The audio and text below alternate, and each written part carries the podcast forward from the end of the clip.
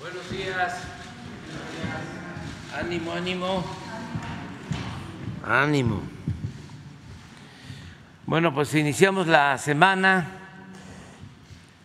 y como todos los lunes eh, vamos a informar sobre los precios y también sobre el avance en el tren Maya. De modo que le damos la palabra a Ricardo Sheffield. Buenos días, señor presidente. Muy buenos días a todas y a todos ustedes. ¿Quiénes quieren el precio de los combustibles? La semana pasada la gasolina regular tuvo un promedio de 22 pesos con 45 centavos el litro en nuestro país la premium 24 pesos con 51 centavos y el diésel 23 pesos con 76 centavos. Ha habido una ligera alza en los precios internacionales eh, del petróleo, eh, otra, otra vez ha tenido presión y por tanto con corte el 27 de julio la mezcla mexicana de petróleo, 75 dólares con un centavo de dólar el barril. Y entonces esta semana hay un mayor incentivo fiscal al IEPS, 44.6% es el incentivo en el caso de la gasolina regular, 25.2% para la premium y 19.2% para el diésel. Pueden ver ustedes que con este incentivo otra vez el promedio se vuelve a regularizar como ha estado ya por más de un año con esta política del gobierno federal que instruye el presidente Andrés Manuel López Obrador. Y la semana pasada las tres gasolineras más careras en nuestro país fueron Chevron, Redco y Oxogas, otra vez ahí se andan peleando Oxogas y Petroseven a ver quién es la más carera en el norte de México. Ojalá se, pararan, se pelearan para ser la aliada de los consumidores, pero bueno, no es el caso. Ahí están las dos peleándose el tercer lugar de las más caras. Y las más económicas, las que son aliados de los consumidores en el país, es Total, BP y ExxonMobil, esto con los resultados de la semana pasada. Vamos a ver ahora cada una de las gasolineras de las estaciones de servicio en lo individual, tomando en cuenta el margen y tenemos que para la gasolina regular, Pemex en Monterrey, Nuevo León, eh, tiene un precio al público de 25 pesos con 38 centavos, una utilidad o margen de 3 pesos con 14 centavos el litro muy alto comparado con el promedio de la baja que es de 27 centavos de margen en Zitácuaro, Michoacán, también de la misma cadena de la franquicia Pemex, un precio al público más económico, 21 pesos con 97 centavos. Ahí pueden ver ustedes cómo el margen sí hace una gran diferencia. Y en la gasolina premium, el precio más alto con el margen más alto es de Corpogas en Solidaridad Quintana Roo, un precio al público de 25 pesos con 33 centavos, un margen de 2 pesos 66 centavos comparado con el margen de 16 centavos de franquicia Pemex en Jiquipilas, Chiapas, 23 eh, pesos 69 centavos el litro. En el diésel, el precio más alto es de Corpogas en Cancún, Quintana Roo, 25 pesos 18 centavos el litro, un margen, estos angelitos de 3 pesos con 11 centavos, comparado con 15 centavos de margen de franquicia Pemex en Pesquería Nuevo León, 22 pesos con 74 centavos. Más que fijarse en las marcas, hay que fijarse mucho en la ubicación y por eso la aplicación del litro por litro que se descarga de manera gratuita, donde también pueden presentar sus quejas y la semana pasada recibimos 284 quejas a través de la aplicación realizamos 340 visitas de verificación o de constatación por esas quejas que se presentaron o denuncias. Y tenemos una gasolinera que se negó a ser verificada como está obligada por ley. Esta fue en Baviacora, en Sonora esta estación ya la estaremos visitando en una fecha posterior, pero ya de manera conjunta con otras dependencias del gobierno federal. Y también seguimos revisando los servicios sanitarios. Vamos a ver ahora el tema del gas LP en donde con corte el 26 de julio el precio internacional convertido a pesos y a kilos fue de 19 pesos con 36 centavos el kilo, mientras que el promedio de las 220 regiones en el país, estos para cilindros de gas, fue de 16 pesos con 5 centavos el kilo. Ese mismo día, 10 pesos con 51 centavos el litro, esto es para tanques estacionarios, mientras que el promedio internacional en todo el país la semana pasada fue de 8 pesos con 66 centavos. Este es el referente para tanques estacionarios. Como podemos ver, también una política muy efectiva, la de precios máximos en el caso del gas LP. Realizamos 875 visitas o verificaciones, todos estaban cumpliendo con los precios máximos, nadie estaba infringiendo esta disposición, como ha venido sucediendo ya por muchos meses, y ahora tenemos varios que dan por abajo del precio máximo. Un ejemplo de ello es Vendogas en Sotiapan, Veracruz, con un precio al público de 8 pesos 26 centavos el litro, cuando el precio máximo de la región es de 8 pesos 49 centavos, 23 pesos, 23 centavos por abajo muy, muy buen ahorro y tenemos otros aliados de los consumidores como vemos en Michoacán, en el Estado de México, en Sinaloa, en Guerrero, en Tamaulipas. Y también para cilindros de gas tenemos aliados de los consumidores en Sonora, en Puebla, en Jalisco, en el Estado de México y en Guerrero. Un ejemplo, Rivera Gas, en Magdalena, Sonora, tiene un precio de 14 pesos 48 centavos el kilo. El precio máximo en esa región 15 pesos con 56 centavos, más de un peso por abajo del precio máximo. Esta semana encontramos cinco vehículos que inmovilizamos porque estaban descalibrados sus medidores y también instrumentos de medición 12. Encontramos 8.5% de cilindros en mal estado, sobre todo en la costa, es donde deben de esforzarse más cuando compren el gas en revisar los cilindros. Es más fácil que con el clima y la sal en la costa se piquen los cilindros y su proveedor está obligado a cambiárselos.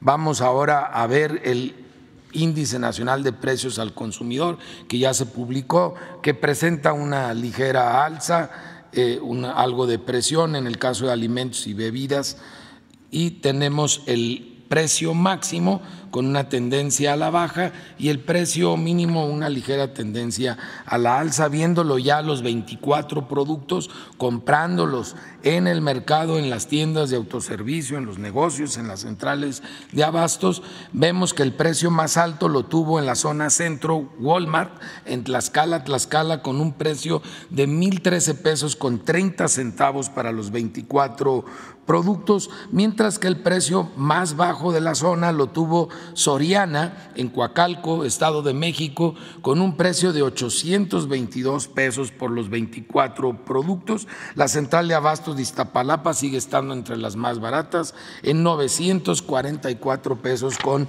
30 centavos. En la zona centro-norte, el más alto fue de Walmart también, en Zacatecas, Zacatecas, aunque abajo de los 1039, pero fue el más alto de la zona, 1019 pesos con 40 centavos. Y el más bajo fue de Soriana, en Culiacán, Sinaloa, 827 pesos con 50 centavos. Para la zona norte, el precio más alto fue de Walmart en Hermosillo, Sonora, 1.014 pesos con 20 centavos y el más económico fue de Soriana en Chihuahua, Chihuahua, 821 pesos con 10 centavos. Por último, en la zona sur-sureste, que ha estado presentando los precios más bajos del país, tenemos que Bodega Ahorrera es el precio más alto en Orizaba, Veracruz, el paquete lo tiene en mil nueve pesos con 30 centavos, mientras que Chedraui es el más económico de la zona en Veracruz, Veracruz, teniendo el paquete en 844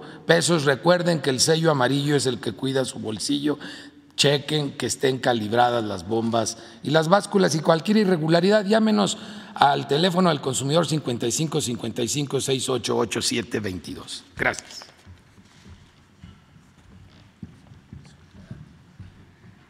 Muy buenos días a todas, a todos. Con su permiso, señor presidente, informaremos hoy sobre la obra del Tren Maya y de manera específica sobre el proyecto integral de la Comisión Federal de Electricidad en la península y sobre los programas para el bienestar en los cinco estados de la ruta del tren.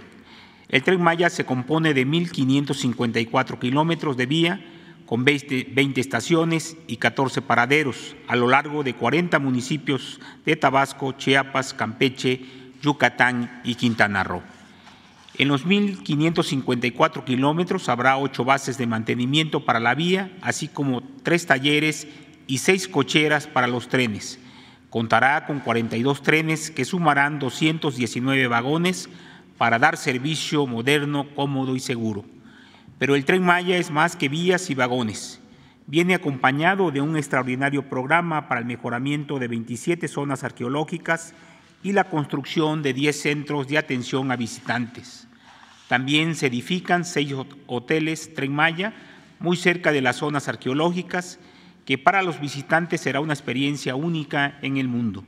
El Tren Maya está acompañado también de acciones históricas a favor del medio ambiente. Se trata de la ampliación de áreas naturales protegidas, donde la zona de Calanmul será la reserva más grande de México y la segunda de América Latina.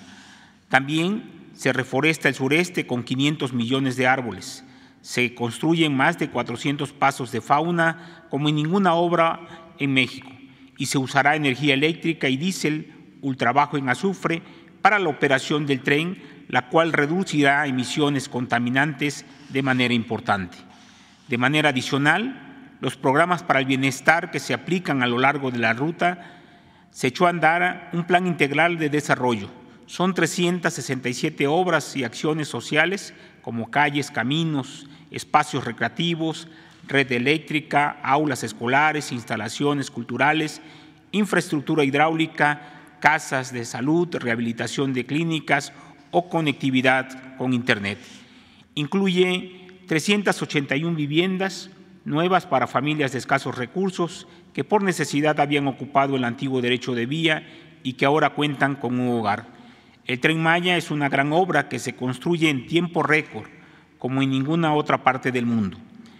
En obras complementarias, cuenta con 1.197 obras de drenaje transversal, 541 cruces inferiores, 464 pasos de fauna y 200 cruces superiores. También tiene más de 100 kilómetros de viaductos, cuatro puentes, 550 aparatos de vías, 106 casetas de control, Toda la vía sumará 5 millones de metros cúbicos de balasto, 4 millones de durmientes y 275 toneladas de riel. Un aspecto fundamental del tren Maya es que 690 kilómetros de Mérida a Chetumal serán vía doble electrificada.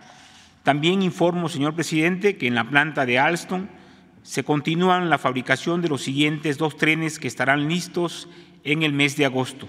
Los trenes 2 y 3 están en la última fase de proceso metálico que tiene que ver con las cajas de los vagones y las soldaduras.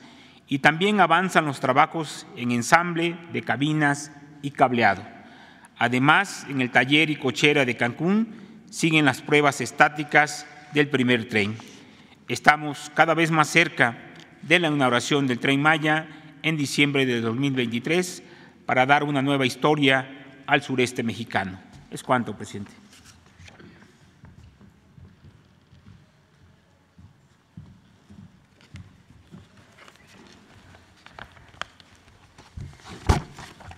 Muy buenos días, señor presidente. Muy buenos días a todos.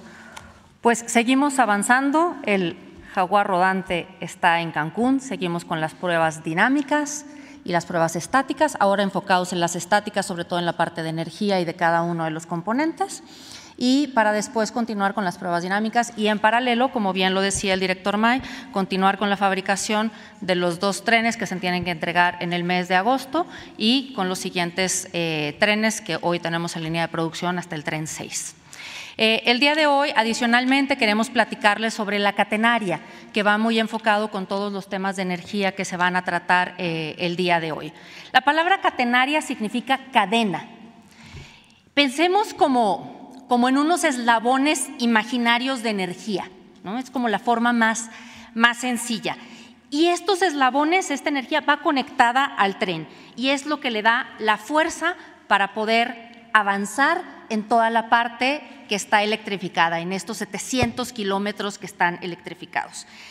Esa larga cadena está eh, suspendida a través de toda la vía por unos postes y torres que van corriendo a lo largo del camino y que permiten que el tren se vaya alimentando y pueda ir avanzando. El jaguar rodante en la, siguiente eh, lámina vemos cómo necesita energía eléctrica para poder alimentarse. Es como, como su comida, en la forma en que se va a ir alimentando.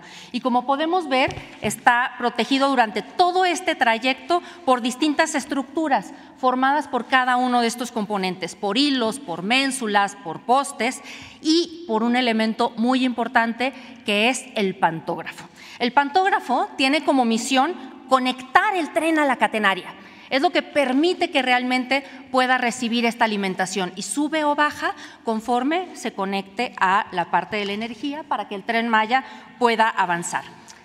Antes los trenes utilizaban estas locomotoras de diésel o a vapor incluso. Hoy en día la mayoría de los trenes son eléctricos. De hecho, todos los trenes son eléctricos. Lo que tienen es una forma de alimentarse distinta. En algunos casos tienen eh, un suministro diésel y en otros casos los trenes eh, tienen el suministro eléctrico. Y esto permite que sea cada vez más amigable con la naturaleza y que no se contamine. En la siguiente vamos a ver cuáles son los alcances. Eh, a través de 700 kilómetros está esta catenaria, pero también en los talleres y en las cocheras. Bien lo decía el director May, no todo es solamente la vía y, los trenes. Hay eh, lo que es el taller y cochera tanto en Mérida como en Cancún, como en Chetumal, que están electrificados. Y quiere decir que va a haber esta catenaria en la cual se va a poder alimentar el tren con esta energía para poderlo mover y con esto vamos a hacer de la península pues una potencia energética.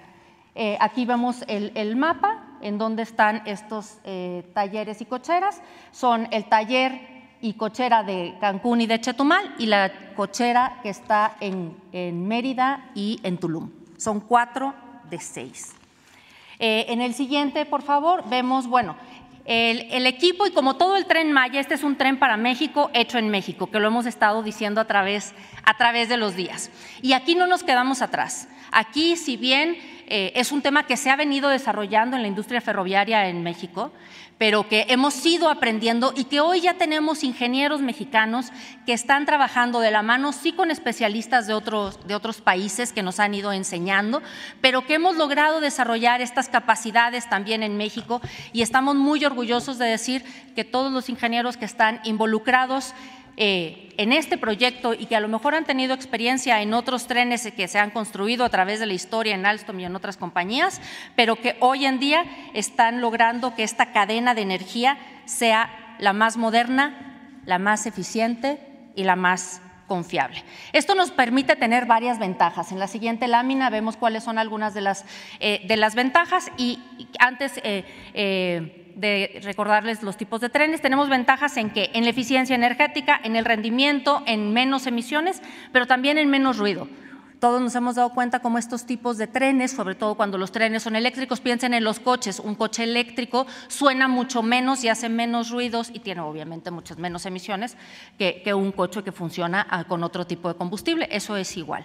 Aquí una lámina para recordarles cuáles son los tipos de trenes que tenemos. Son 42 trenes en tres composiciones diferentes, 31 trenes estándar, de los cuales solamente 10 son trenes a diésel y todo el resto de los trenes, los 32 trenes restantes son trenes duales.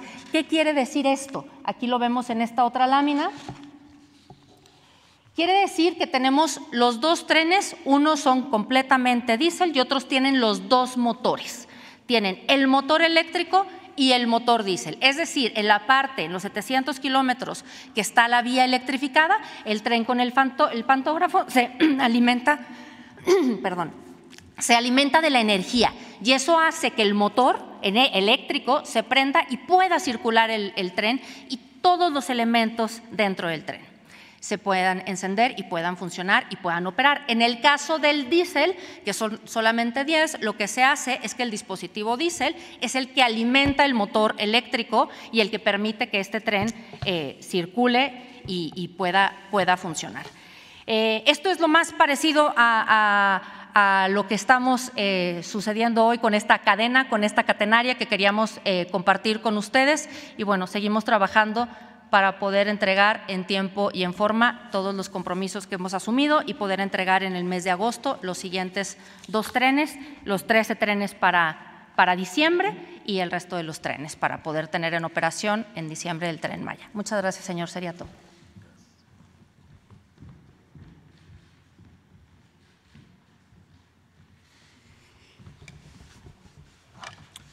Buenos días a todos.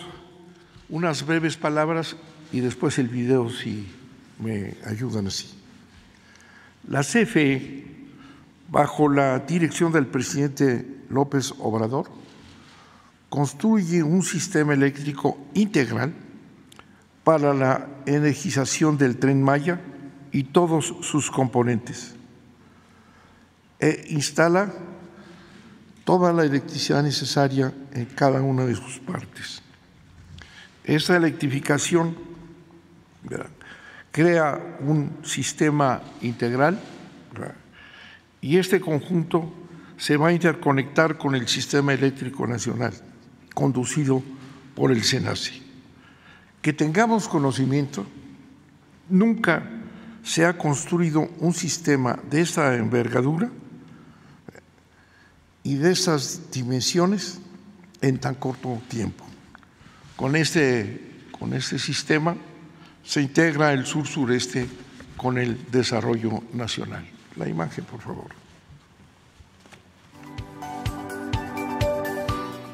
El tren Maya, la obra emblemática del gobierno federal, interconectará cinco estados del sureste mexicano, detonará el desarrollo y mejorará la calidad de vida de los habitantes de la región la Comisión Federal de Electricidad, junto con Fonatur y el Gobierno federal, se suma a esta obra de transformación sin precedentes con la construcción de subestaciones y líneas de transmisión para la operación eléctrica del tren, la construcción de líneas de distribución para entregar el suministro eléctrico al voltaje requerido, así como la construcción de centrales de generación.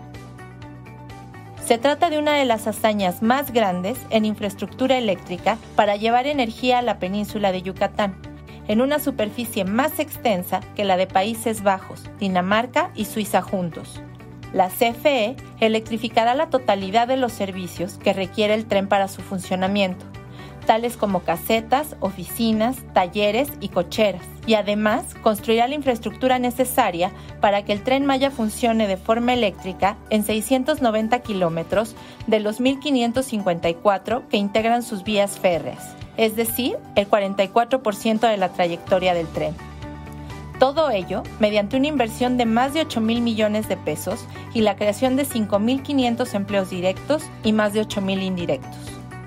Se construyen 53 obras mayores de infraestructura para la operación eléctrica del tren, que incluyen la construcción de líneas de transmisión y subestaciones de maniobras con las que se conectará al tren con la red eléctrica existente así como subestaciones tractoras con las que se proporcionará la fuerza de tracción necesaria para impulsar el desplazamiento del tren sobre las vías férreas, al tiempo de regular la tensión en su sistema eléctrico, manteniendo un suministro de la energía estable, seguro, confiable y ambientalmente responsable. La construcción de estas 53 obras se divide en dos etapas. La primera, comprendida por 19 obras ubicadas en el tramo 3 y 4 del tren entre la estación Tella Mérida y la estación Cancún Aeropuerto, inició su desarrollo en julio de 2022 y concluyó el pasado 24 de julio, en un tiempo récord de 12 meses. Con estas obras se permitirá el inicio de las pruebas operativas de los trenes eléctricos. La segunda etapa, conformada por 34 obras ubicadas en los tramos 5 Norte,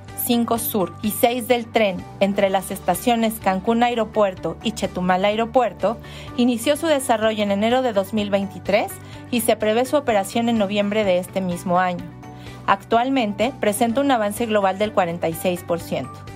Con relación a estas 53 obras, la CFE también desarrolla las 38 cometidas necesarias para la conexión física entre las subestaciones tractoras y la catenaria del tren, es decir, los cables aéreos que lo alimentan directamente de energía eléctrica, teniendo un avance global del 26% y estimando concluir en septiembre de 2023.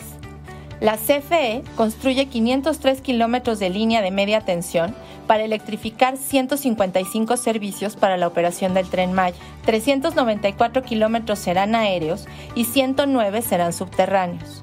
Se están instalando 5.910 postes y se incrementó la capacidad en tres subestaciones, Canacín, Tulum e Insurgentes. Para alimentar los 155 servicios, se utilizarán en total 48 subestaciones y 92 circuitos de distribución. Se construyen también las redes generales de distribución necesarias para la operación confiable y segura del tren, en 104 casetas técnicas, desde donde se realizará el monitoreo de velocidad, posición y cambios de vía. 20 estaciones con acceso a centros comerciales y de esparcimiento, 14 paraderos, 8 bases de mantenimiento, tres talleres y cocheras y tres edificios de la Sedena, cuyo personal resguardará la seguridad de las instalaciones del tren Maya. Adicionalmente, estas obras llevarán el suministro de energía eléctrica a las poblaciones más necesitadas a lo largo de la trayectoria del tren. A la fecha, hay un avance del 92% en dichas obras y el 8% restante está en proceso, concluyendo en agosto de 2023. La CFE también supervisa la ingeniería y construcción de 453 obras, con la finalidad de modificar la altura o reubicar líneas eléctricas de alta y media tensión para permitir el tránsito seguro del tren manteniendo las distancias de seguridad con las líneas de transmisión y distribución, teniendo a la fecha un avance global del 59%. Para garantizar el suministro eléctrico requerido para la operación del tren y garantizar el suministro eléctrico de la península de Yucatán, la CFE construye tres obras de generación. Con una inversión de 1.216 millones de dólares, la CFE desarrolla dos centrales de ciclo combinado ubicadas en Mérida y Valladolid en Yucatán que se concluirán a finales de esta administración. Estas centrales contarán con una capacidad de generación conjunta de 1.519 megawatts, energía suficiente para suministrar al tren Maya y atender la creciente demanda de energía de la región. Con su operación, se evitará la emisión de más de 800.000 toneladas anuales de dióxido de carbono y el consumo de más de 5 millones de barriles de combustible así como la reducción de costos de operación y mantenimiento en un 32.5% con respecto a la tecnología actual, generando energía eléctrica para 2.9 millones de usuarios en la península de Yucatán. Gracias a estos dos proyectos se han generado más de 1.700 empleos durante la construcción y se implementarán obras sociales por 40 millones de pesos en las regiones cercanas a cada una de las centrales.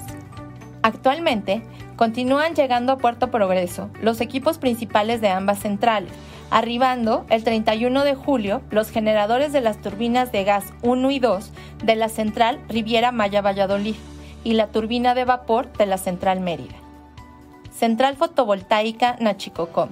Esta central proporcionará electricidad al sistema de transporte público que dará movilidad a los usuarios de las dos estaciones del tren ubicadas a las afueras de Mérida y que van hacia el interior de la ciudad.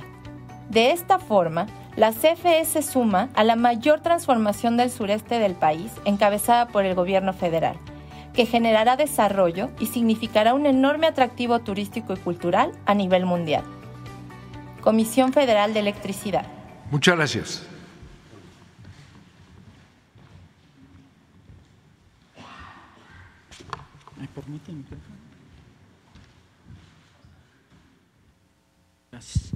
Con su permiso, señor presidente. Muy buenos días a todas y a todos. Me voy a permitir explicar a ustedes la electrificación del tren Maya desde el punto de vista de la operación de los sistemas ferroviarios que están a cargo de la Secretaría de la Defensa Nacional. La siguiente lámina, por favor. Por supuesto que el proyecto Tren Maya se constituye un detonador de desarrollo interregional de gran impacto, no solo como una fuente de empleo, sino también como un impulsor del desarrollo tecnológico del sureste. El funcionamiento eléctrico del tren, como ya lo explicó Maite Ramos, representa una infraestructura con elevados estándares de calidad y eficiencia y posiciona a nuestro país en un primer orden en la operación de sistemas ferroviarios modernos y altamente eficientes. La infraestructura eléctrica del tren Maya demanda de profesionales y profesionistas en sistemas ferroviarios y también en sistemas eléctricos tan complejos como los que se han explicado. Por tanto, la Secretaría de la Defensa Nacional ha iniciado a través de la empresa Tren Maya una intensa campaña de capacitación y adiestramiento, tanto a nivel nacional como internacional, en diversas entidades y organismos educativos internacionales y en particular con entidades especializadas como el, Centro Nacional de Control de Energía y la Comisión Federal de Electricidad. Además, la Secretaría de la Defensa Nacional ha firmado acuerdos para la formación de profesionistas de alto nivel a través de el CONALEP, en el caso de los estados de, la, de la, península de Yucatán, y, y con el Instituto Politécnico Nacional para generar esos profesionistas que demanda esta infraestructura eléctrica. El tren Maya, por supuesto, ha obligado a estos organismos a modificar sus planes de estudios y considerar, considerarlo como un campo, un campo de aplicación y mejora profesional para que sus alumnos puedan realizar sus objetivos y desarrollar su vida en el sistema ferroviario. En la siguiente lámina, por favor, estos 1.380 kilómetros de vía doble electrificada, o sea, son 690 kilómetros de vía doble electrificada, que en suma representan los 1.380 kilómetros, permiten la circulación de los trenes en ambas direcciones, desde Estación Tella, pasando por Cancún hasta Chetumal y de regreso. Esto, por supuesto, nos permite optimizar los tiempos y aumentar la frecuencia de operación y además aprovechar las ventajas que nos proporciona el empleo de una energía limpia. La construcción de la línea aérea de contacto, es decir, la catenaria que ya fue explicada por la directora de Alstom México, está basada en diseños internacionales que están comprobados para trenes de alta velocidad que pueden alcanzar velocidades de hasta 350 kilómetros por hora. ¿Qué quiere decir con eso? Que este sistema está por encima del estándar que requerimos nosotros porque nuestro tren viajará a 160 kilómetros por hora. El mantenimiento de toda esta infraestructura es fundamental porque la catenaria debe de funcionar de manera continua y proporcionar energía para garantizar la seguridad de las operaciones. Para ello requerimos de personal especializado.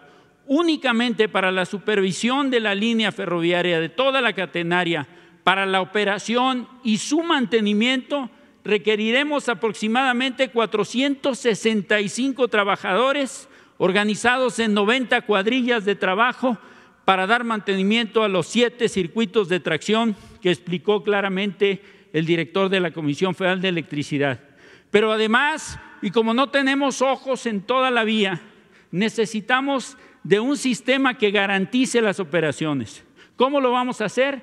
A través de controlar toda esta infraestructura eléctrica a distancia, a través del puesto de control central que, estará en Cancún y los puestos de control zonales que tendremos en Mérida y en Chetumal. ¿Para qué? Para que al detectar cualquier desviación o cualquier modificación en la alimentación eléctrica, podamos acudir con nuestras cuadrillas a atender cualquier deficiencia que podamos detectar desde estos puestos de control.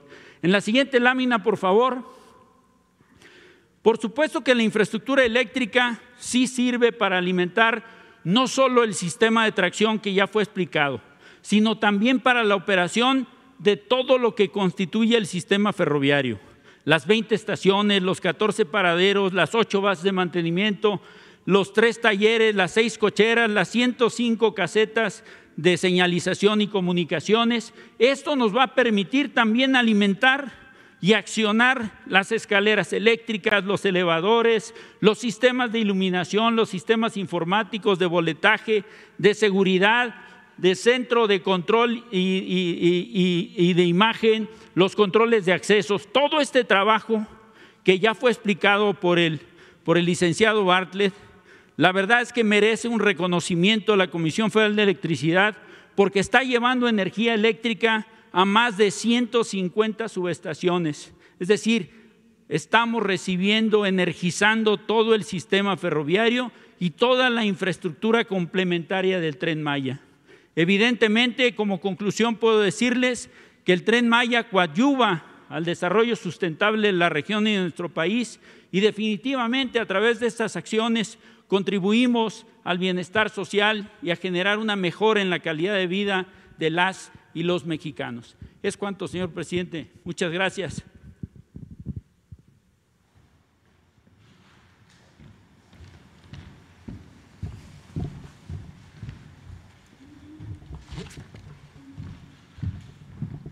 Con el permiso del señor presidente, vamos a informar el avance de las pensiones y programas de bienestar en los estados donde pasa la ruta del tren Maya.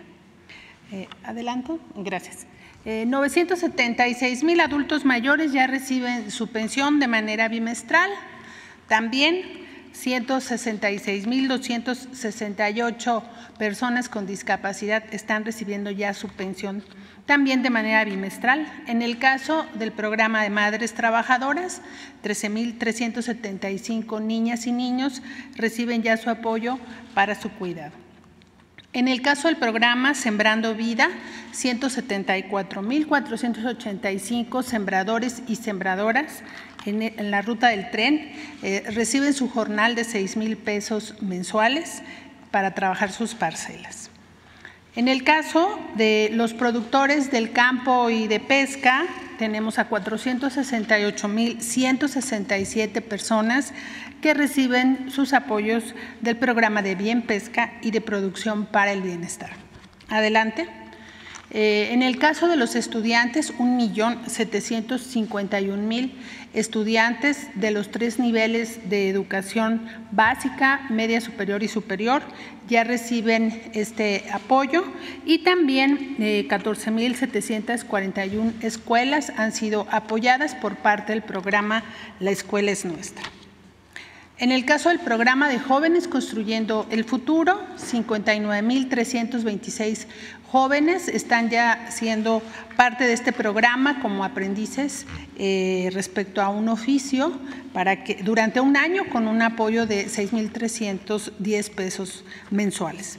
En el caso de vivienda, se han implementado 23.856 acciones en la región, eh, beneficiando a este mismo número de familias.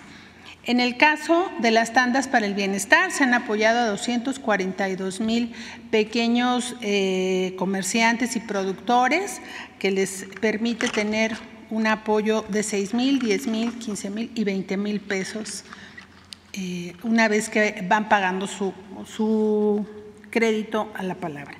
En el caso del Banco del Bienestar, 382 sucursales son la meta eh, por construir en la región, de las cuales 222 ya están en operación y estamos cubriendo 244 municipios con una sucursal por lo menos por cabecera municipal.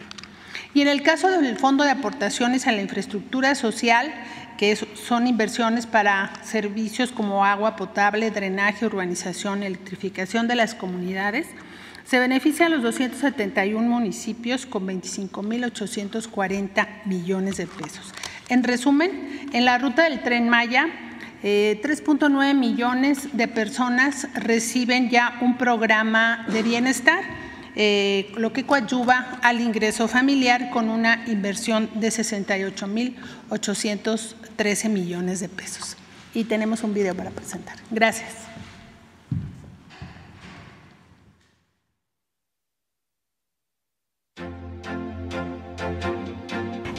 Tren Maya es una gran obra transformadora y al mismo tiempo es un proyecto de desarrollo con justicia para el sureste de México. Es detonante de la economía, el empleo y el bienestar de las comunidades en donde se construye a lo largo de siete tramos.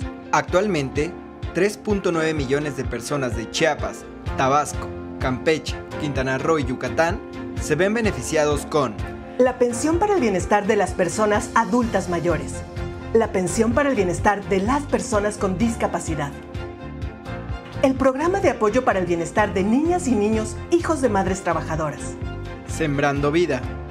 Bien Pesca. Producción para el Bienestar. Becas para el Bienestar Benito Juárez. La escuela es nuestra. Jóvenes construyendo el futuro. Mejoramiento de vivienda. Tandas para el Bienestar. Fondo de aportaciones para la infraestructura social. El tren Maya es una obra emblemática para el sureste mexicano en la que estamos construyendo bienestar.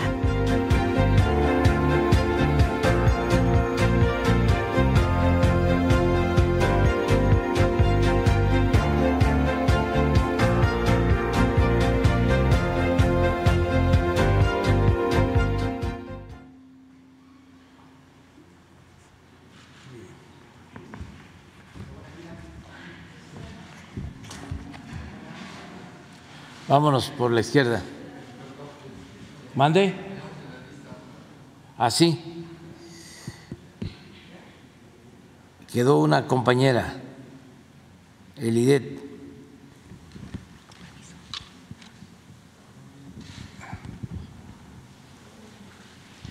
Buenos días, señor presidente. Buenos días a todos los presentes. Elidet Fernández, de Noticias del Movimiento Conciencia y colaboradora del programa radiofónico Iztaccíhuatl en el Sendero de la Luna.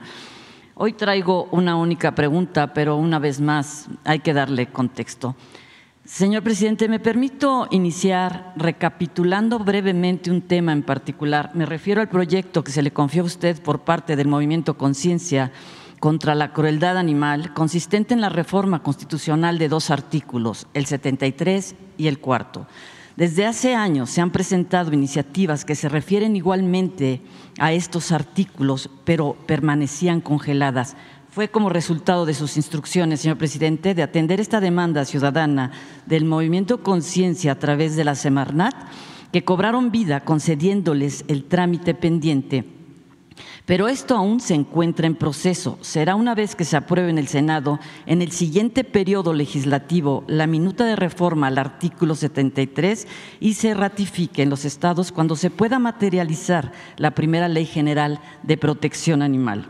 Ahora, si bien vamos por buen camino, hay que empujar para llegar a buen puerto. Fue lo que motivó al movimiento Conciencia a apuntalar estas reformas constitucionales en la Marcha Nacional Ciudadana por los Derechos de los Animales y contra la Violencia que se realizó el 25 de junio pasado. Sin embargo, cada persona, cada activista, cada grupo y asociación convocó a su manera y se organizó en consecuencia, portando sus propias peticiones e historias a cuestas. Este evento halló su mayor concentración en la Ciudad de México. Ha sido la manifestación más nutrida y representativa alrededor de esta causa que se ha llevado a cabo en nuestro país. Estuvo integrada por más de 50 mil ciudadanos, según el conteo de diversos medios, sobre Avenida Reforma, aunque una gran parte se dispersó antes de entrar al Zócalo, hay que decirlo, por falta de apoyo institucional. El mensaje de esta manifestación apartidista no solo estuvo dirigido a los organismos gubernamentales, sino que trató en gran parte de un clamor muy sentido dirigido a la sociedad a la que se exhorta a romper el cerco mental que nos han impuesto de que los animales son meros instrumentos a nuestro servicio, simples cosas para ser usadas, explotadas y destruidas a voluntad incluso por llana diversión. Es una realidad irrefutable que toda esta devastación de la que son víctimas los animales, las más de las veces no es necesaria para la conservación de la vida o el bienestar humano, solo sirve para el provecho económico y lúdico de una minoría avariciosa, superflua y rancia. Esta manifestación fue un llamado para que no perdamos nuestra humanidad y reflexionemos sobre la sintiencia de los animales en cada acción de nuestras vidas.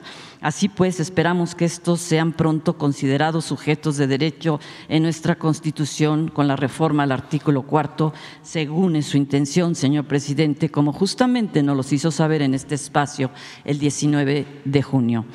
Sin duda es lo correcto, máxime si consideramos que en la Universidad de Cambridge, Inglaterra, el 7 de julio de 2012 fue presentado un manifiesto en presencia, entre otros, del renombrado astrofísico Stephen Hawking, donde fue reconocida oficialmente la conciencia de los animales por los más eminentes neurocientíficos cognitivos del mundo en todas sus ramas de estudio. Es apremiante voltear a ver hoy como prioridad el respeto hacia todos los animales, porque más allá de las injusticias que están sufriendo en lo individual millones de criaturas inocentes que forman parte de la biodiversidad, esta hecatombe menoscaba las poblaciones y grupos sociales, pone en riesgo la supervivencia de comunidades, la del resto de las especies y el equilibrio de las poblaciones de la fauna y flora del planeta. En este mismo tenor, el respeto hacia los perros y gatos sensibiliza a las personas. Ellos nos dan la oportunidad de aprender a discernir y nos inculcan valores de amor y responsabilidad desde el núcleo familiar. Lamentablemente, el tratarlos de manera insensible y con crueldad nos formatea y condiciona en la criminalidad. Señor presidente, la Marcha Nacional Ciudadana por los Derechos de los Animales y contra la Violencia se convirtió de gran significación a partir de este 25 de junio. Yo cubrí el evento fotográficamente y pude registrar, así como recoger el apasionado sentir de la gente que me solicitaba con vehemencia que le pidiera a usted que apoye esta marcha, que la vea con buenos ojos como lo hace con otras de gran relevancia en nuestro país, porque esta lucha también es por la justicia y por la paz. Le piden concretamente, señor presidente, que emita un decreto para declarar en México el Día por la No Violencia contra los Animales, con miras a que ulteriormente se conmemore a nivel mundial, por ser un tema de interés común fundamentado en la ética, la ciencia y el derecho Igualmente, con motivo de esta conmemoración, que se realice cada año la Gran Marcha Nacional Ciudadana por los Derechos de los Animales y contra la Violencia, que cuente con apoyo técnico, logístico y de difusión institucional, como sucede en el caso de otras marchas, y que a pesar de los infortunios que dan origen a esta protesta, también se pueda tornar en un día festivo con la creatividad que caracteriza a los mexicanos conforme se vayan reconociendo los derechos de los animales como una importante conquista social. Asimismo, con respecto a este día, se formalicen actividades artísticas y académicas en diversos recintos emblemáticos de la cultura que contribuyan a tratar el tema con rigor. El Complejo Cultural Los Pinos nos ha confirmado, se sumaría a este propósito. Señor presidente, ¿alguna respuesta a esta petición ciudadana o algún comentario sobre este proyecto sociocultural y de conciencia? Pues eh, yo estoy de acuerdo y sí vamos a dar una respuesta a la petición para que se recuerde que haya un día eh, dedicado a el trato humano, trato justo a los eh, animales. Eh, creo que sí tenemos que seguir haciendo conciencia en que no se debe de maltratar a los animales. Estoy de acuerdo con eso y también en que eh, haya un día para eh, que se manifiesten todos los que eh, defienden a los animales, como se hizo en la marcha de hace unos días y que este, quede establecido en la legislación. Me comprometo a enviar la iniciativa al Congreso. Gracias, señor presidente. Es todo. Empezamos por acá. Y vamos a ir eh, compañero y compañera. Buenos días, señor presidente. Soy eh, Kirill Rudenko, agencia de noticias RIA Novosti de Rusia. Uh, tengo dos preguntas, una en campo de energía. Uh, la Comisión Federal de Electricidad informó en 2019 que realiza estudios sobre instalación de hasta cuatro reactores uh, nucleares en el país. Más tarde, en año 2022, uno de los dirigentes de la comisión ha anunciado que la capacidad tecnológica nuclear va a aumentar hasta finales de esta década de 4% a las 8%, es decir, casi doble, dos veces. La pregunta es cuál es el status quo en este sentido, si hay decisiones de construir más centrales nucleares en el país? Bueno, eh, no tenemos planes para crear centrales nucleares. La que se tiene eh, está funcionando muy bien, se genera energía con seguridad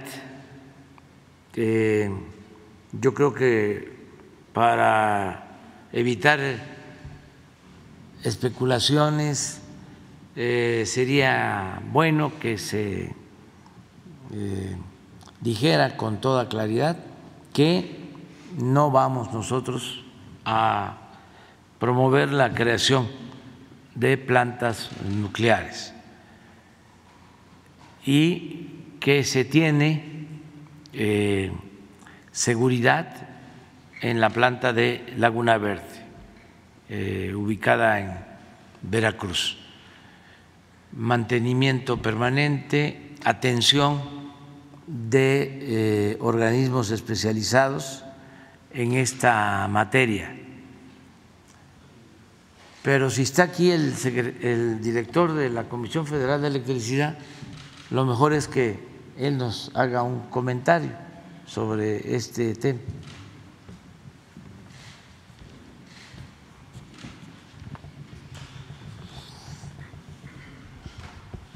Efectivamente, como lo señala el presidente de la República, no existe un proyecto de eh, impulsar la energía nuclear en México. Hemos estado trabajando bajo su dirección para lograr que la CFE tenga la energía suficiente y tenga un predominio en la misma si el proyecto que presentó el presidente de tener cuando menos el 54% de la energía eléctrica en manos del Estado, o sea, de la CFE, está corriendo, se están construyendo las plantas necesarias para ello y hubo además un apoyo extraordinario con la instrucción del presidente de comprar plantas a la empresa Iberdrola. Con esto México tendrá la seguridad en los próximos años de que tendremos la electricidad suficiente para garantizar el desarrollo del país y mantener una predominancia del Estado para poder garantizar la energía y desde luego el costo de la energía y la entrega de la energía a todos los mexicanos como un servicio público. Existen una serie de análisis actualmente para superar la descarbonización, o sea, el régimen de, de transición en la, energía, en la energía eléctrica. Ya el presidente puso en marcha, está por terminarse una planta, la planta más grande de fotovoltaico, de sol, en Sonora, y con eso iniciamos un gran periodo de energía limpia en el país a través de esta, de esta tecnología. También el presidente ha puesto en marcha y está por concluirse también en su periodo la renovación de la maquinaria de todas las presas del país. Se ha renovado no solo para tener más energía, que depende eh, esta cantidad de del agua, sino para darles a las presas que se han construido más, las que está construyendo ahorita el presidente, darle energía limpia al país. También se complementa la, energía eh, que produce el agua con fotovoltaicos, que es un proyecto que el presidente ha ordenado que se estudie en, las propias, en los propios embalses de las presas, lo cual nos dará un doble uso para las presas. Se está también eh, haciendo ensayos, tendremos una planta próximamente en Baja California Sur para utilizar la energía nueva, la energía verde llamada. Eh, de esta manera estamos experimentando todo lo que sea necesario, pero sobre todo ya existe al final de este periodo la energía suficiente, energía limpia para la transformación de este país. No hay un análisis determinado sobre utilizar nuclear. Es cierto que en muchas partes del mundo están recuperando la idea de la energía nuclear por ejemplo Alemania y otros países que dejaron de utilizar estas plantas, pero en México no se ha hecho un programa de este tipo porque tenemos suficiente tecnología para garantizar la energía limpia en los próximos años y la suficiente energía para el desarrollo del país. Muchas gracias. Otra pregunta, presidente, con su permiso en ah, campo internacional. Arabia Saudita plantea las negociaciones en agosto en Jeddah sobre el conflicto ucraniano con representantes de más de 30 países, excepto Rusia. Los oficiales de Ucrania ya confirmaron que los consejeros de jefes de Estado van a discutir la fórmula de paz de Ucrania.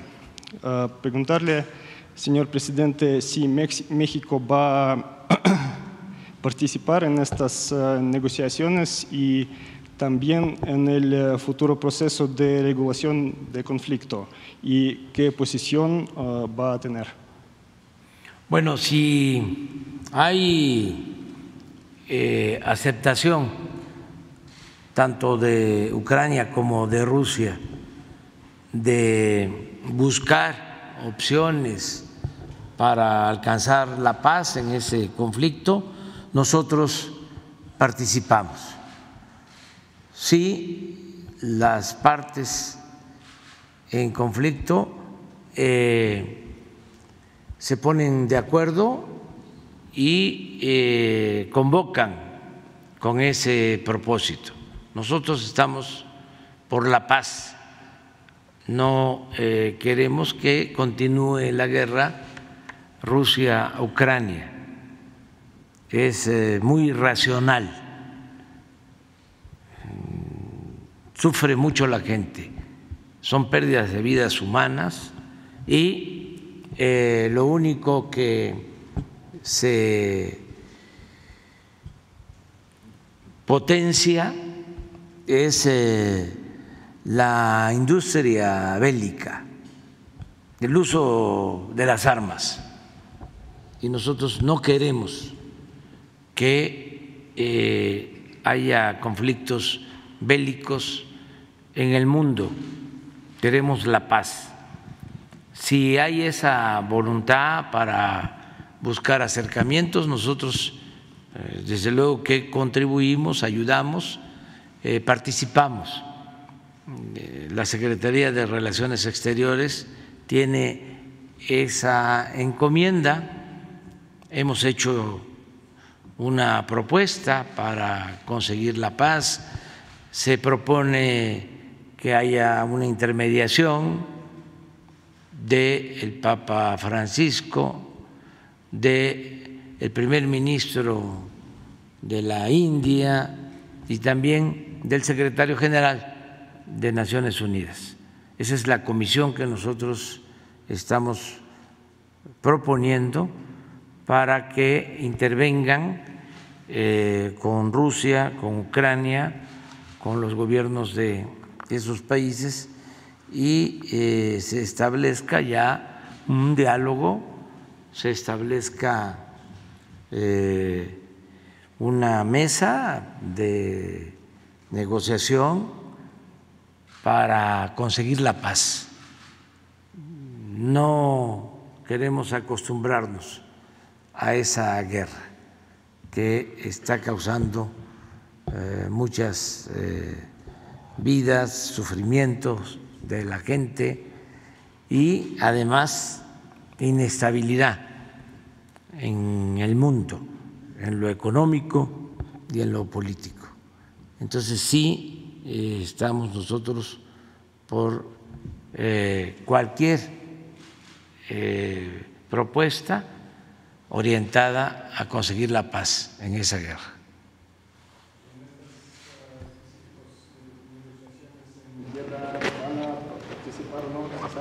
Si van los dos países, sí. Si van los dos países, sí. Va a participar México.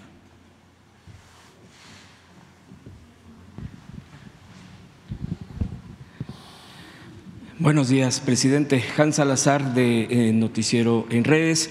Eh, preguntarle, eh, mire, hay varios temas que ya se han planteado aquí en temas de jueces, en temas de que han trascendido, hay otros que desafortunadamente pues no se le da el eco suficiente porque no son mediáticos, porque no son las circunstancias no, no han llegado a tal grado. Por ejemplo, le pongo el caso de Israel Vallarta, incluso, eh, bueno, pues han ingresado, eso es lo que tengo entendido, aquí a, presidencia, un escrito pidiendo eh, una mesa para o una reunión tanto con la Fiscalía General como la propia Secretaría de Seguridad y del, de parte también del Poder Judicial, ya que la situación del, del señor Vallarta que está en, pues preso y que ya se ha hecho múltiple eh, cita aquí en, esta conferencia, pues sigue en mucho riesgo su salud,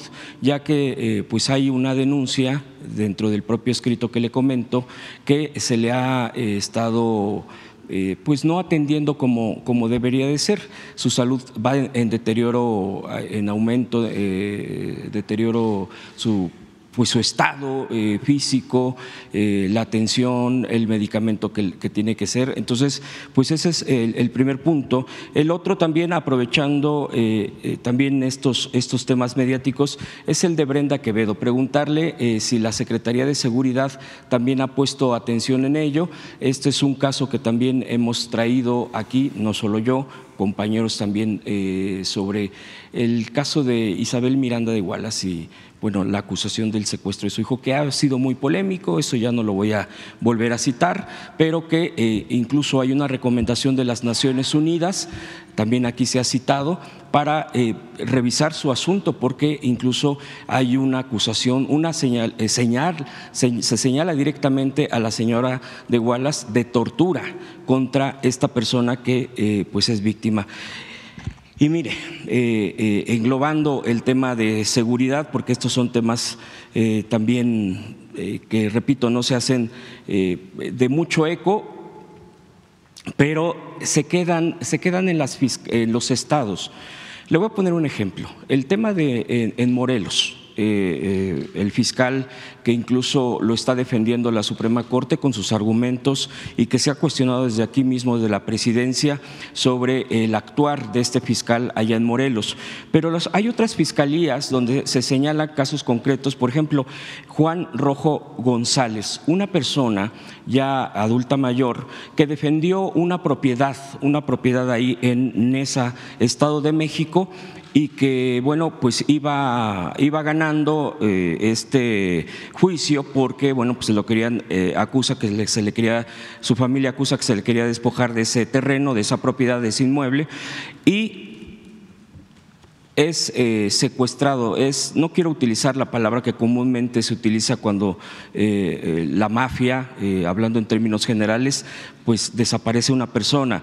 También está el caso de Mauricio Gutiérrez López, de su hija que fue asesinada y bueno, se señala incluso a gente cercana a, su hija que fue y que, también cité ese caso, que en la, eh, sí se ha hecho el acompañamiento de la Secretaría de Seguridad, pero la Fiscalía de Querétaro a pesar de que ya se reunieron a partir precisamente del planteamiento aquí, presidente, se niega a entregarle la carpeta. Entonces hay ese caso. Otro de, fiscalía que, bueno, pues eh, también no avanza, el caso de Jesús Ríos, asesinado en Copala Guerrero, también lo cité aquí, y desafortunadamente no hay incluso ningún acercamiento con la familia. Yo entiendo que hay un hay bastantes casos, bastantes tareas eh, en torno a estos temas, presidente, pero eh, yo no sé de qué manera se pudiera hacer acercamiento con los propios familiares de este tipo de temas y preguntarle, tanto en concreto, que si se pueden atender e informar al respecto de estos, como eh, qué opina de las fiscalías de muchas de las fiscalías. Se ha cuestionado aquí, por ejemplo, la Fiscalía de Guanajuato, está eh, estos casos que les comento y que las fiscalías prácticamente son insensibles a la gente, insensibles a atender e incluso en algunos casos hasta se les señala como cómplices de los propios delincuentes que cometen este tipo de atrocidades, tanto de desaparición de la gente o que hay contubernio con las mafias. Y eh, pues usted aquí ha mencionado sobre la iniciativa eventualmente que presentaría antes de finalizar su gobierno para eh, eh, pues una reforma profunda al Poder Judicial, que ese es el otro tema. ¿Usted estaría también promoviendo, por ejemplo, que la Fiscalía General de la República, aunque ahorita no la estoy citando como tal, en, alguno de los casos, eh, se pudiera elegir por el voto de la gente y que la gente decida quién llegue a estos cargos, además de los jueces y magistrados, presidente? Pues sí, este, entre más eh, escrutinio, más eh, vigilancia, más participación haya del pueblo, mejor, en todo.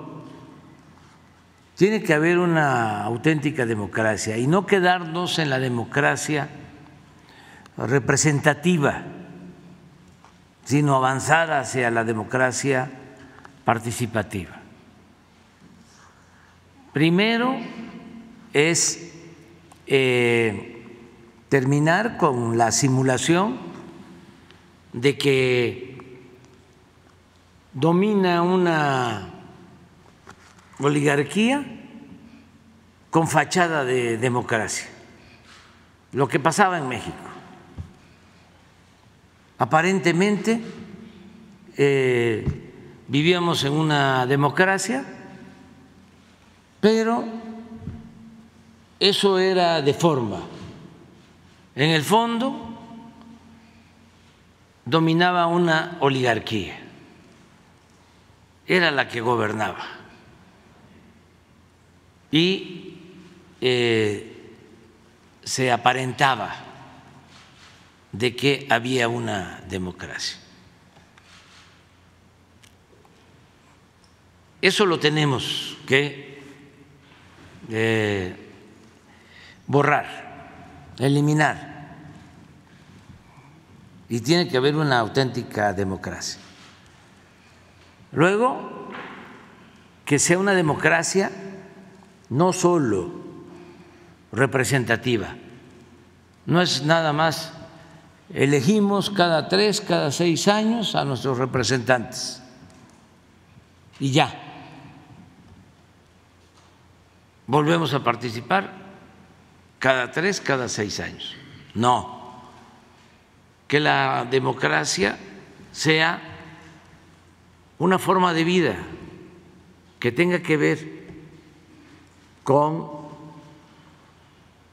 los sindicatos, que tenga que ver con las universidades, con la educación, que tenga que ver con la familia y desde luego que tenga que ver con la vida pública en general, todo el tiempo. y que haya consultas, que haya revocación del mandato a autoridades y que se elija a eh, integrantes del Poder Judicial, a los encargados en la impartición de justicia, que los elija el pueblo.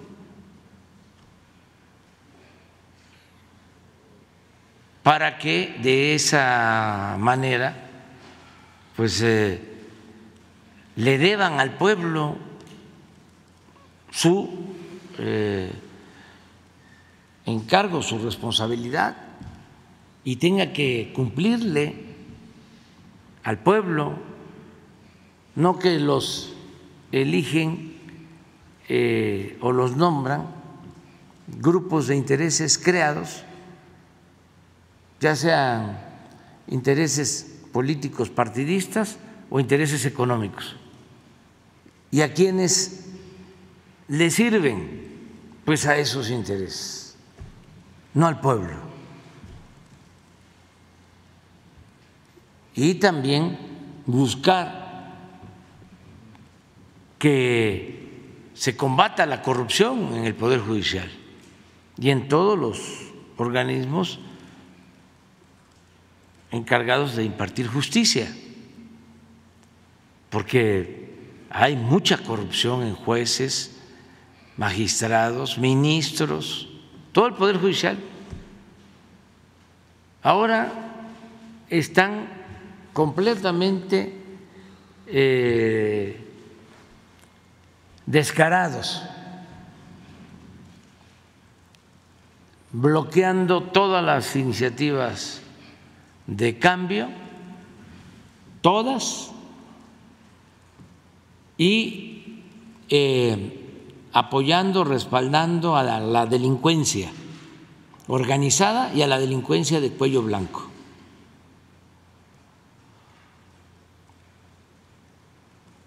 Como que eh, se quitaron la máscara.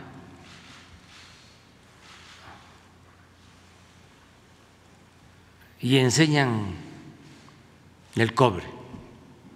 ¿Qué hacer ante esto? Denunciarlo públicamente, actuar de manera legal,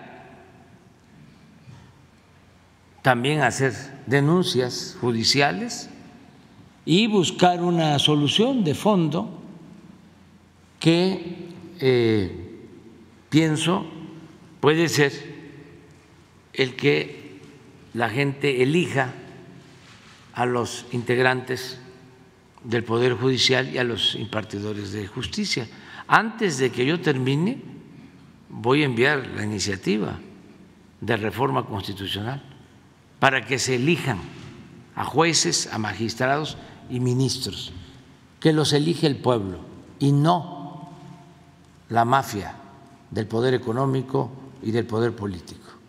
¿Contemplaría la Fiscalía General? Sí, no, no, no, no estaría. No lo descarto. Este, no lo descarto, porque incluso ya se eh, llevó a cabo en una época. Se eh, elegía al procurador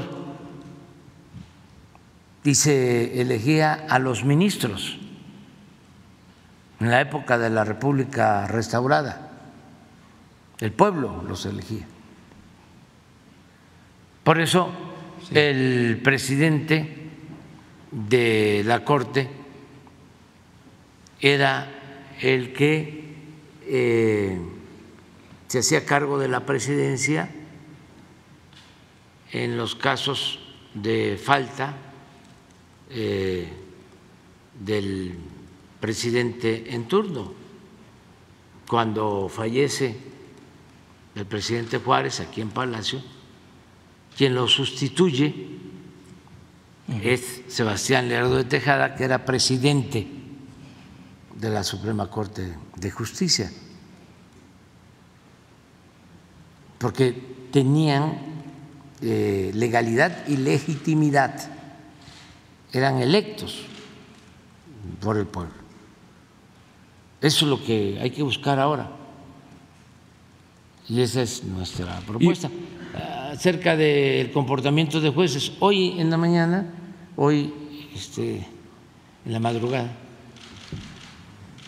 muy temprano en el reporte nos dan a conocer, porque esto es general, no es una cosa únicamente federal, sino como tú lo planteas, se repiten los estados. Hoy nos dieron a conocer, a ver si tienes la, información sobre una denuncia que se hizo en Puebla.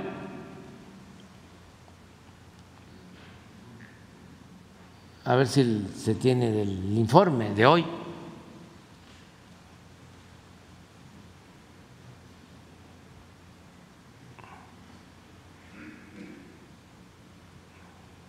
Presidente, y en este tema eh, usted ve un, eh, una operación incluso porque cuando usted anunció que eventualmente va a presentar, bueno, que está decidido a presentar esta iniciativa de reforma profunda al Poder Judicial de elección de definición a través del voto popular, del voto de la gente, que la gente legitime, luego, luego, bueno, pues algunos reaccionaron eh, del propio Poder diciendo que era incluso hasta de antidemocrático. Yo leí esa palabra que, bueno, era como no entendí a qué se referían, es una reacción absolutamente opuesta y usted no lo enmarca esto en, en un tema como se le ha denominado el lawfare, que es una guerra contra, en este caso, contra gobiernos progresistas, contra gobiernos de izquierda, como ha sido en Latinoamérica. ¿Usted ve eso ya en marcha definitivamente contra su gobierno? Sí, pero eh, es distinto, ¿no? eh, aquí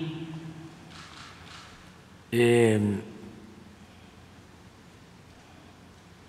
la transformación, el movimiento de cambio tiene mucho apoyo popular y de eso depende.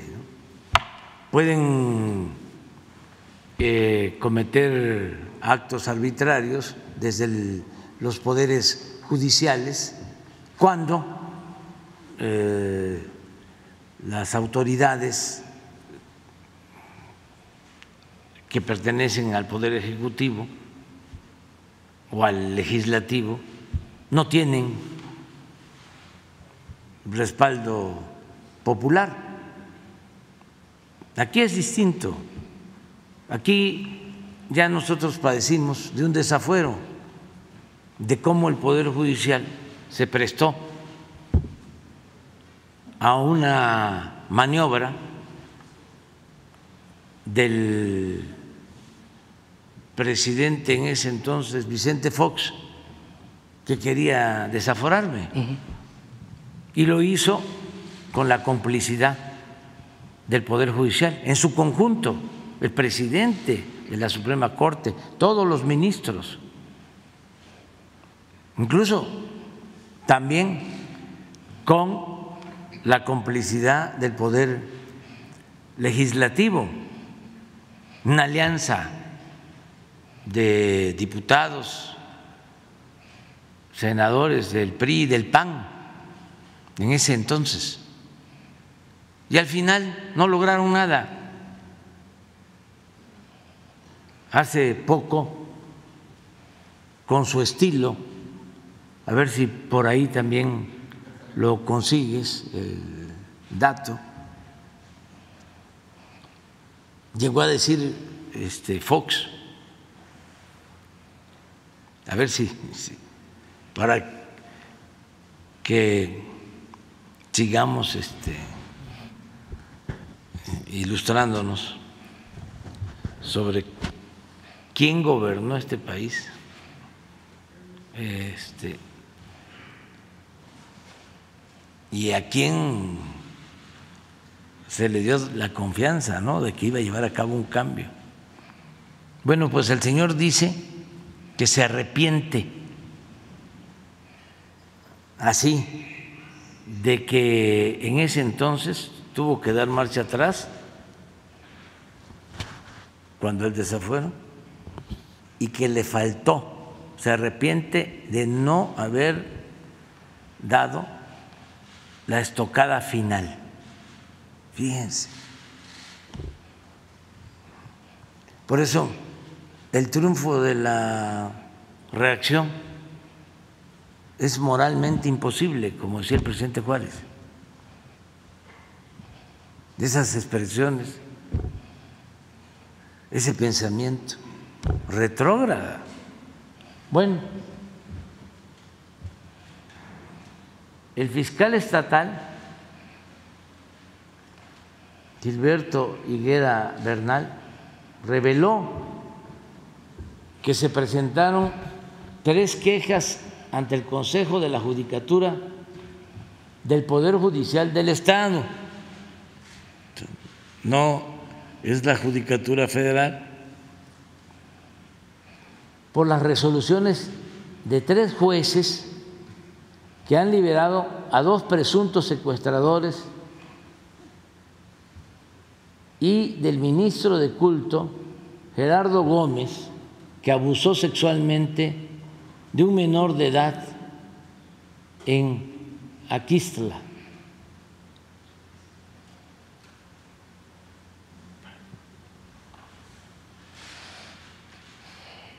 Entonces, sí, no solo es el Poder Judicial Federal, es el Poder Judicial en su conjunto. Higuera Bernal denunció que el juez Aarón Hernández Chino otorgó un amparo al religioso que llevaba dos años presos, mientras que los magistrados Roberto Antonio Domínguez Muñoz y Francisco Javier Martínez han concedido la modificación de medidas cautelares a dos delincuentes dedicados al secuestro de personas. Esto es hoy en la mañana, es el informe que recibimos. Pero esto es constante, es eh, eh, permanente y hay que seguir denunciando. Pero lo mejor es que se elija a los jueces, que se elija a las autoridades dedicadas a impartir justicia, que sea el pueblo que decida, a pasar ya a la democracia participativa que eh, es aplicada desde hace muchísimos años, desde eh, la fundación, por ejemplo, en Estados Unidos, de esa nación, se estableció la democracia participativa.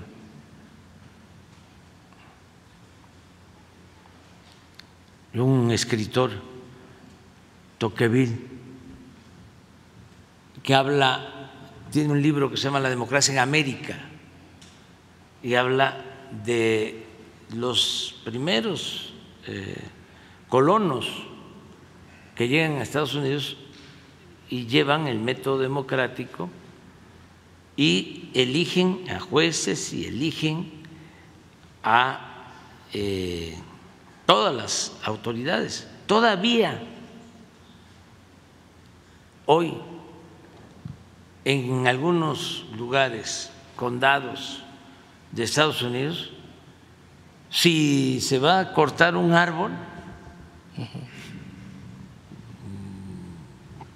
en una plaza, en una calle, tienen que convocar a la gente y hay una consulta. Y eso viene de, desde la fundación de Estados Unidos. Es un hábito democrático. O sea, no es algo ajeno. Es que en la democracia el pueblo manda, el pueblo pone, el pueblo quita. Y hay que mandar obedeciendo al pueblo. Claro, si se acostumbraron a gobiernos de élite, sobre todo gobiernos eh, oligárquicos, pues hasta los mismos abogados que deberían de conocer sobre la importancia de la democracia y saber de las ideas políticas, les parece extraño, o como tú dices, antidemocrático. ¿Lo dijo Diego Valadez? Es una contradicción, sí. Y Diego Valadez.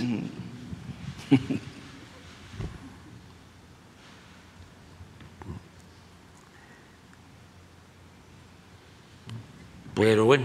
Presidente, ya para eh, eh, concluir esto, eh, a propósito en Puebla, hay una familia de Izúcar de Matamoros, Puebla, que sufrieron pues un allanamiento de su morada, no llevaban orden, de acuerdo a su testimonio, tienen mucho miedo porque se metieron a destruir en su hogar muchas cosas y dijeron que iban de parte de la Fiscalía de Puebla estatal eh, más de 50, 70 personas armadas, eh, muchas de ellas, y eh, que porque estaban precisamente buscando secuestradores. la gente, la comunidad reaccionó y reclamó esta situación porque, pues, diciendo cuáles eran los fundamentos. Después les dijeron de la fiscalía que había sido un error después de haberles agredido. Tiene mucho miedo la familia porque fue, además, en la madrugada hay un, hay un menor que pues está espantadísimo, en fin, todo un escenario muy terrible y desafortunadamente lo siguen amedrentando. Yo sé que todos estos casos finalmente quedan en los estados, presidente, sé que la Secretaría de Seguridad está haciéndolo, pues aquí lo vemos, y que cuando les eh, eh, planteamos estos, estos temas pueden hasta cierto alcance, pero yo le pediría, presidente, en la medida de las posibilidades, digo, la gente se acerca y este tipo de temas eh, pues son, entendemos el terror, el miedo que tienen muchas veces en los estados, dicen, si no les decimos, si no les pedimos allá que lo digan en la mañanera, es difícil que sean escuchados muchas veces en sus estados. Entonces, presidente, yo le pediría por último esta situación que lo pudiera acompañar en la medida de las posibilidades y de las facultades la Secretaría de Seguridad a través de las mesas de gabinete, si es que es posible. Y por último, presidente, preguntarle eh, eh, sobre también lo hemos planteado varias veces. Usted dijo que incluso está en revisión eh, y que aunque lo veía complicado, el tema de eh, para jubilarse, para pensionarse, las UMAS, estos esquemas que son de un modelo que ya sabemos neoliberal y que reducen los ingresos de la gente que ha ahorrado, que ha aportado eh, durante su trayecto de trabajo en tal o cual dependencia o empresa privada, porque también hubo una merma en, los retiros, también eh, lo que tiene que ver en el IMSS, eh, en el ISTE. Y bueno, pues la gente misma ¿no? nos ha estado preguntando pues estos temas. Usted dijo que lo iba a analizar, que sigue habiendo una exploración, porque tiene que ver también con que las Suprema Corte, por cierto, fue la que dijo que no, que no se podía eh, echar atrás, echar abajo, mientras ellos sí pueden tener los privilegios de tener, pues ya aquí se ha expuesto, cientos de miles de pesos cuando se retiran y prácticamente viven sin ningún problema. Pero la gente, digo, el esquema que se ha planteado de las pensiones universales creo que ha amortiguado finalmente eso es parte de lo que hemos visto, pero siguen preguntando sobre estos, eh, estos esquemas, presidente. Incluso también aquí en el tema de retiro de las pensiones, uno de los eh, sindicatos, por ejemplo, que también fue afectado, los trabajadores, fueron los del Sindicato de Trabajadores eh, de, Electricidad, el SUTER que fue, y, también aquí lo planteé, que se iba a dar una respuesta, ya tiene meses que, se planteó aquí, eh, y desafortunadamente no avanzó en nada. Ellos eh, quieren hacer esa revisión, si pudieran, si se pudiera revisar de lo que se le mermaron como derechos, que se pudiera hacer esa revisión y, si es posible, digo, aprovechando incluso que está el director aquí de, de, la Comisión Federal de Electricidad, porque desafortunadamente no ha habido respuesta a ellos desde esa vez que ya tiene meses, presidente, y le agradezco que me haya dado la palabra. Sí, lo vamos a ver, lo, vamos a hacer, lo estamos analizando. Es una cuestión también de disponibilidad de recursos para el gobierno. Eh, acuérdense de que nosotros somos simplemente administradores de los dineros del pueblo. El presupuesto es dinero del pueblo, no es del gobierno, como se pensaba, es dinero del pueblo. Entonces tenemos que, este, como se hace en los hogares, manejar el presupuesto eh, para que alcance eh, a todos a todos. Ahora estoy muy contento, lo repito, muy contento por los resultados que dio a conocer el INEGI. No saben eh, la satisfacción que tengo porque una cosa es tener eh, la convicción de ayudar a la gente humilde, a la gente pobre, de llevar a cabo acciones en ese sentido, pero otra es poder comprobar, demostrar que la estrategia funciona. El que eh, se está reduciendo la pobreza y que se está disminuyendo la desigualdad social. así, que eso es lo que hemos logrado. Porque podríamos decir, eh, estamos construyendo la obra más importante del mundo, como en efecto la estamos construyendo, el tren Maya. Puedo decir, desde que estamos en el gobierno, eh, no se ha torturado a nadie, no ha habido represión.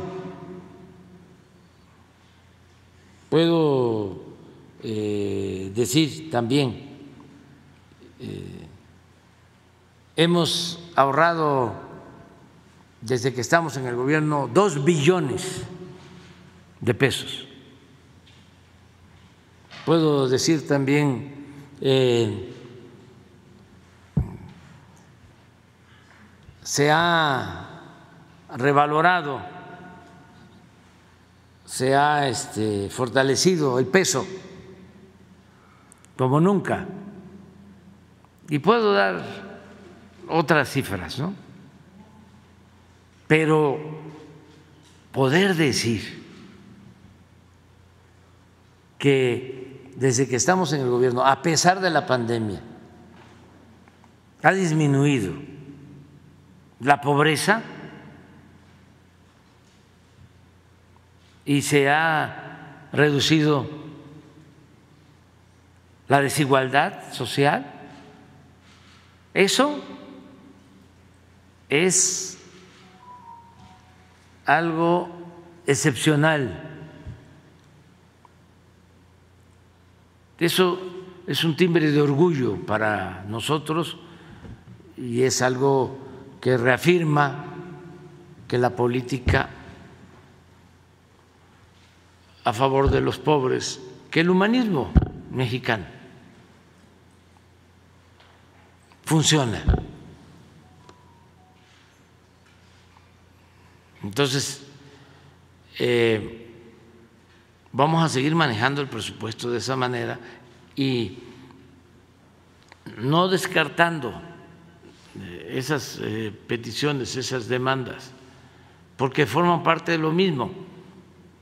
¿Por qué bajamos la pobreza? ¿Por qué se reduce la pobreza?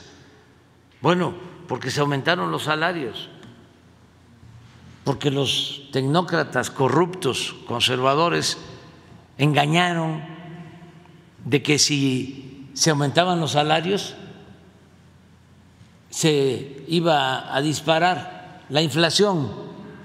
Luego entonces no aumentaban los salarios. Al contrario, se redujo el salario del trabajador durante todo el periodo neoliberal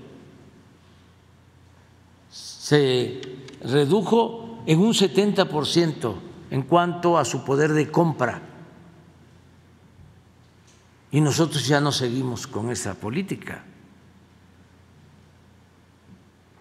Y está demostrado de que aumentan los salarios y no necesariamente tiene por qué aumentar la inflación. ¿Cómo engañaron? Con ese sofisma. Y así con muchos otros. Entonces vamos a continuar. Hoy el INEGI da a conocer ya la tasa de crecimiento del primer semestre de este año, 3.6 por ciento. 3.6.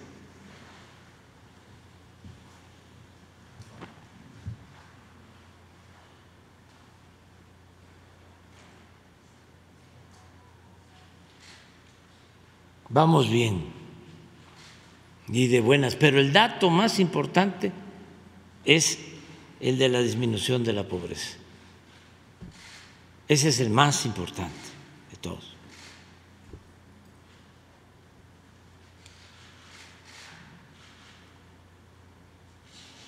¿No encontraron a el filósofo?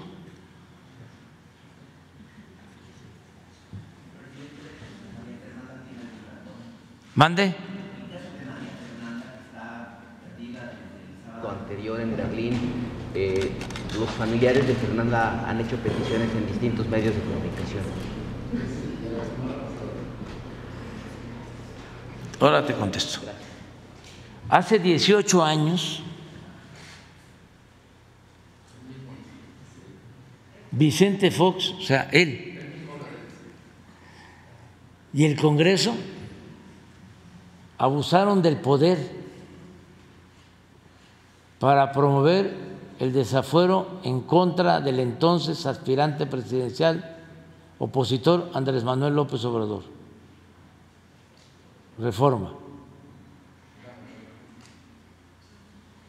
¿Él mismo pone eso?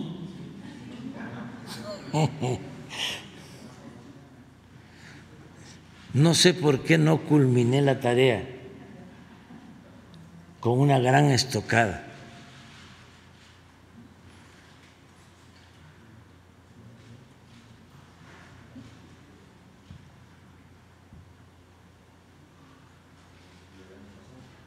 Y este es otro. Saben, a veces me arrepiento de haberlo liberado del desafuero.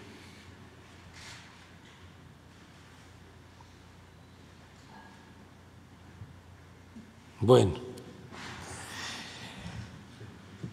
no lo digo yo.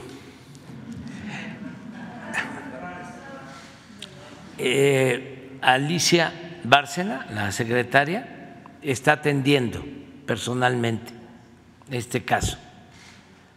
Hoy eh, le vamos a pedir que informe, si te parece. en este caso, los familiares de María Fernanda, que han incluso ya participado en la búsqueda, han hecho la solicitud directamente a usted, eh, aquí a Palacio Nacional, para, para, ver si existe la posibilidad, porque ellos entienden, se sienten apoyados por relaciones exteriores, así lo han comentado, pero le quieren preguntar a usted eh, si existe la posibilidad de incluso llevarlo al más alto nivel de las autoridades alemanas, de manera que se pueda dar con el paradero de esta joven que incluso la comunidad mexicana en Alemania la tiene también participando y buscando, y esto también ha generado inquietud del mundo entero, ¿no? Esta joven de Querétaro que no aparece. De sí, sí lo hacemos, sí. Vamos a, a que este, Alicia Bárcena lo atienda y que a través de ella se vea si le podemos eh, pedir al presidente de Alemania que nos ayude. Tenemos buena amistad con las autoridades de Alemania. No, tiene que ser eh, por otra vía, más rápida. Sí, pero sí lo hacemos. Muy bien, vamos con una compañera. ¿Tú, tú, no quieres? A ver tú. Gracias, presidente. Buenos días. Eh, Dalia Escobar de Proceso. Pues primero preguntarle, hay una eh, situación en torno al tema de la ley minera. Usted ya había mencionado en algunas ocasiones que se, la idea de, eh, por supuesto, eh, los cambios que se han hecho en el gobierno, pues es ya no dar concesiones. Sin embargo, en el caso de algunos empresarios, algunas empresas, pues han ha hablado usted también el tema del Poder Judicial, han adquirido o han tenido acceso a algunos amparos para que de alguna manera no se aplique ese, ese tipo de cambios que se están dando con el actual gobierno y que se queden algunos de los que se dieron eh, privilegios durante el gobierno de Salinas.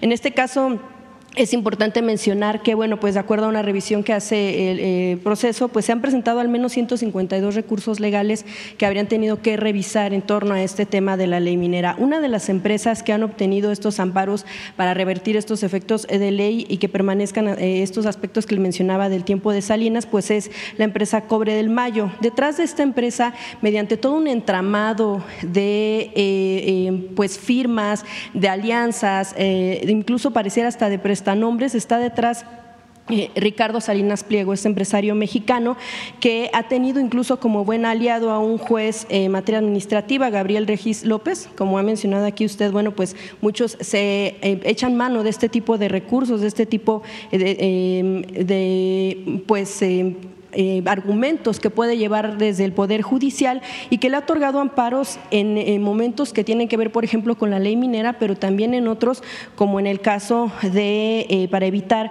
una investigación de sus estructuras offshore que utiliza y de incluso algunas de los recursos que puede tener mediante empresas de papel eh, y e impide esto una revisión por parte de la, de la UIF. Es parte de los, de los um, amparos que ha obtenido este empresario y quisiera preguntarle si se investiga las empresas eh, que tienen operaciones en esta materia, que han estado detrás de este tipo de concesiones y que ahora buscan ampararse para no eh, responder a este tipo de cambios en la ley minera. En este caso usted ha mencionado que es para proteger temas de medio ambiente, para proteger los recursos naturales y también, eh, bueno, pues es importante mencionar que si el gobierno tiene conocimiento de todas estas empresas que están detrás y que es el empresario mexicano de varios eh, varias empresas que tiene aquí en el país relacionadas con Electra, con eh, Grupos Salinas, etcétera, y que, bueno, pues incluso eh, controla empresas por los préstamos que pueda tener y que quedan en prenda este tipo de firmas, e incluso algunos de los integrantes de sus consejos están relacionadas con las mismas. Quisiera preguntarle si no al gobierno no le parece relevante, puede saber en qué manos de quién están y bajo qué esquemas están estas empresas que van por los recursos naturales que se tiene en algunos de los municipios incluso que eh, pues, registran más pobreza en el país, si tienen conocimiento y qué está haciendo las autoridades, en este caso la UIF, para investigar este tipo de empresas en el caso de Ricardo Salinas Pliego. Bueno, este, en general no se están dando concesiones para la explotación minera y muchas de las concesiones que entregaron las están devolviendo las están cancelando. Los que obtuvieron esas concesiones porque tienen que pagar eh, impuestos que antes no pagaban. Entonces se entregaban las concesiones, no se usaban para la explotación minera, se usaban para la especulación financiera y la podían mantener así porque no tenían que pagar impuestos. Pagaban creo que un derecho muy eh, poco por hectárea, pero era mm, una cantidad menor. Y hubo una reforma a la ley y ahora tienen que pagar este, un impuesto y por eso se están devolviendo estas concesiones. Eh, le pedí a la secretaria de Economía que hiciera un informe porque llegaron a otorgar como 120 millones de hectáreas el 60% del territorio nacional se concesionó para la explotación minera. Y bueno, eh, lógicamente eso no lo iban a explotar nunca, eso no lo iban a, utilizar porque eh, les llevaría miles de años explotar en minería 120 millones de hectáreas, el 60% del territorio nacional. Era eh, acaparamiento de tierras, en este caso de eh, concesiones del subsuelo con propósitos especulativos. Entonces ya eso ya se está resolviendo. No hay en el caso de eh, el grupo de Salinas eh, Pliego, no hay ninguna mina eh, nueva autorizada. Al contrario, este, se impidió, se canceló el permiso para una mina en Baja California Sur, porque la gente no lo permitió se hizo una consulta. No recuerdo bien si fue consulta o fue una decisión que tomamos porque la mayoría de la gente estaba en contra al inicio del gobierno. Y yo hablé con Ricardo Salinas Pliego y le dije que no se podía. Y él aceptó, entendió de que había eh, oposición para la explotación de esa, de esa mina. No tengo conocimiento de otros casos y sí hay este, juicios en procesos, en jueces, digo, en, en juzgados, en el Poder Judicial, pero no están todavía resueltos. Cuando se resuelven, eh, se habla con ellos, ya eh, se han ganado algunos juicios y han pagado en el caso de impuestos. Y ese es el compromiso que tenemos con ellos y con todos los empresarios. Eh, tienen el derecho de acudir a las instancias judiciales, pero ya una vez que se resuelven instancias judiciales, tienen que pagar. Y eso es lo que ha sucedido. No hay nada pendiente de pago. No hay una deuda todavía mayor de los. Había una de casi 5 mil millones, otra de poco más de 2 mil. Hay otra, eh, una, una, deuda mayor de un crédito fiscal por más de 18 mil millones de pesos por pago de ISR. Sí. ¿Esa también ya la cubrió? Están en juzgados. Todavía no la sí, está, eh, sí, en litigio. Pero no podemos nosotros este, actuar hasta que este, se resuelva.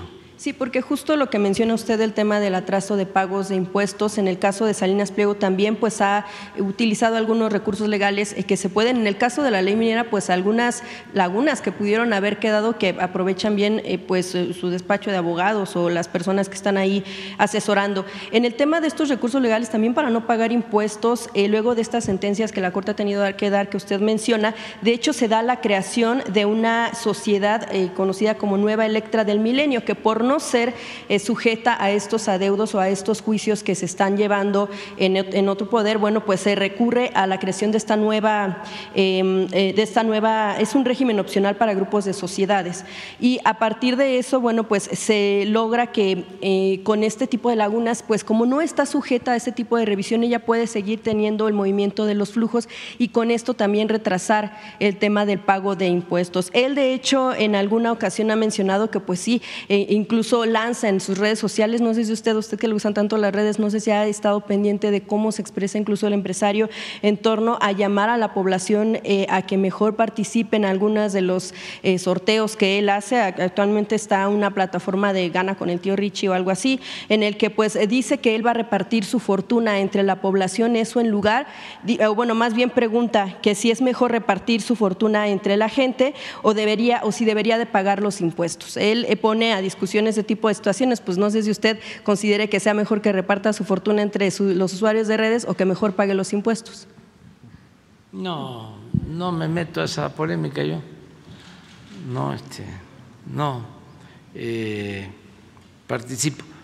Eh, yo pienso que todos tenemos que actuar de conformidad con la legalidad y eh, nadie está incumpliendo porque no se permite. Y si un juez, un magistrado, un ministro protege eh, indebidamente, es decir, si no hay ninguna razón y se condona el pago de impuestos, pues eso se convierte en un escándalo, porque nosotros no nos vamos a quedar callados. Y además, eso lo saben perfectamente. Eh, pero no ha habido eso. ¿Por qué entonces la creación de este tipo de nuevas sociedades para es que retrasar no, el no pago tengo de yo información de eso. Eh, no sé si exista. Y estaría por preguntar si existe este tipo Sí, de situaciones sí, y, y qué voy- ha pasado. Voy a analizar. Lo que pasa es de que, pues, este, se generan polémicas. ¿Mande? Por la cantidad también de lo que se adeuda, 18 mil millones es una cantidad importante. Sí, pero está en el Poder Judicial y hay que esperar a que se, se resuelva. Lo que ya el Poder Judicial resolvió, la Corte resolvió que debía de pagar, creo que dos mil millones y ya los pagaron. Ya los pagaron.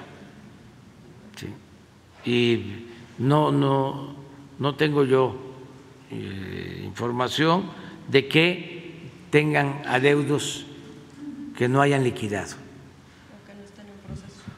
Y preguntarle, bueno, también sobre este asunto, eh, se pedirá entonces saber qué es lo que está pendiente de pagar, si está la creación de esta nueva sociedad y también si, si no es de interés del gobierno, eh, revisar cómo están el, el entramado de empresas que tiene ese empresario para ver cómo ha movido el dinero de aquí y fuera en paraísos Se fiscales. busca y este y te puedo asegurar que no hay nada eh, ilegal o presuntamente ilegal, porque si no ya lo hubiesen denunciado eh, la Oficina de Inteligencia Financiera.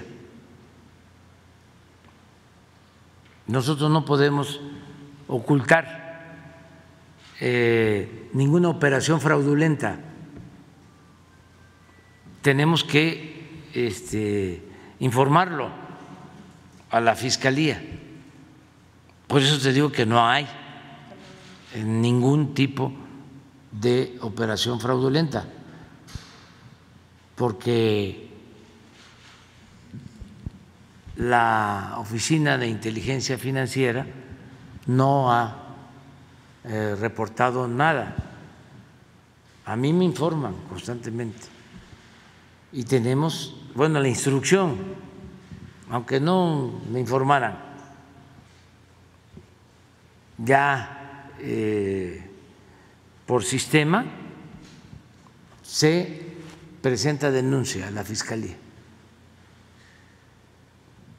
porque nosotros no eh, podemos ser eh, cómplices de ningún acto de corrupción o presuntos actos de corrupción. Bueno, ahí está la investigación para que se observe en proceso, para que se observe cómo está el entramado, para ver también si es el- del interés del gobierno. Preguntarle en otro tema, presidente, ¿cómo se avanza en este tema, en ese asunto del censo de personas desaparecidas no localizadas? ¿Qué instancias están colaborando? Si se tiene acompañamiento también de los familiares de, las, de las víctimas, que a, que a su vez también son víctimas, para que se tenga esta percepción, esta sensación de certeza en el procedimiento. Eh, ¿Cómo avanza? Se está avanzando bien, eh, se está haciendo una actualización del censo de personas desaparecidas, porque se empezó a, a reportar de que habían personas que se consideraban desaparecidas y afortunadamente están vivas y están con sus familiares. ¿Qué sucedía? Que en algunos casos se denunciaba que habían desaparecido, se encontraba la persona y ya no se quitaba de la lista del censo.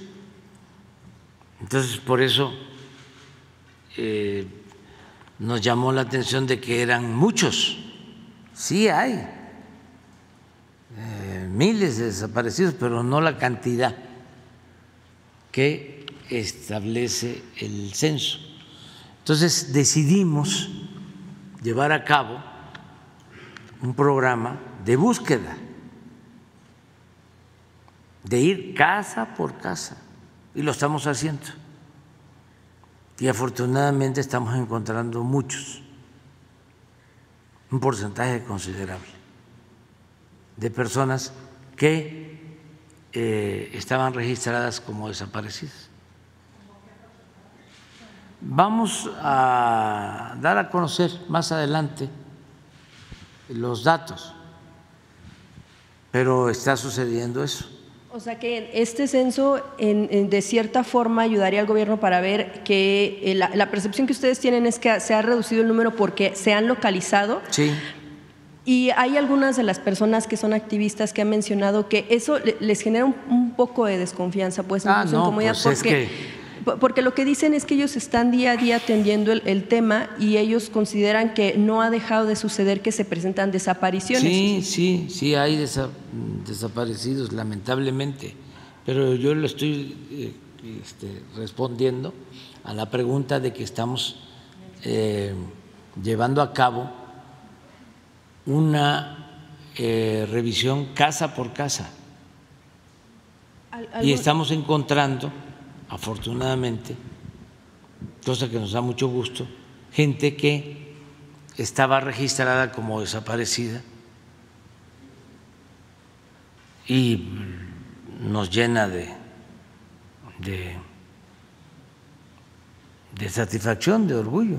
Algunas de las personas que son, eh, por ahí el, padre de una persona desaparecida que continúa en la lucha porque todavía no encuentra a su hijo, mencionaba que un poco el procedimiento era un tanto, eh, pues podría generar molestia porque les llamaban para preguntar si ya había aparecido y si estaba con vida su hijo. Él, él lo que dice es que le parecía pues una falta de respeto, por eso le preguntaba qué instancias participan. No, eh, participan todos los gobiernos estatales, las fiscalías del gobierno federal, los eh, servidores de la nación, que son los que trabajan en las colonias, en los pueblos, en las comunidades. Pero están capacitados para las, el acercamiento con estos temas de derechos humanos. Sí, van a ver a las familias y, este, y preguntan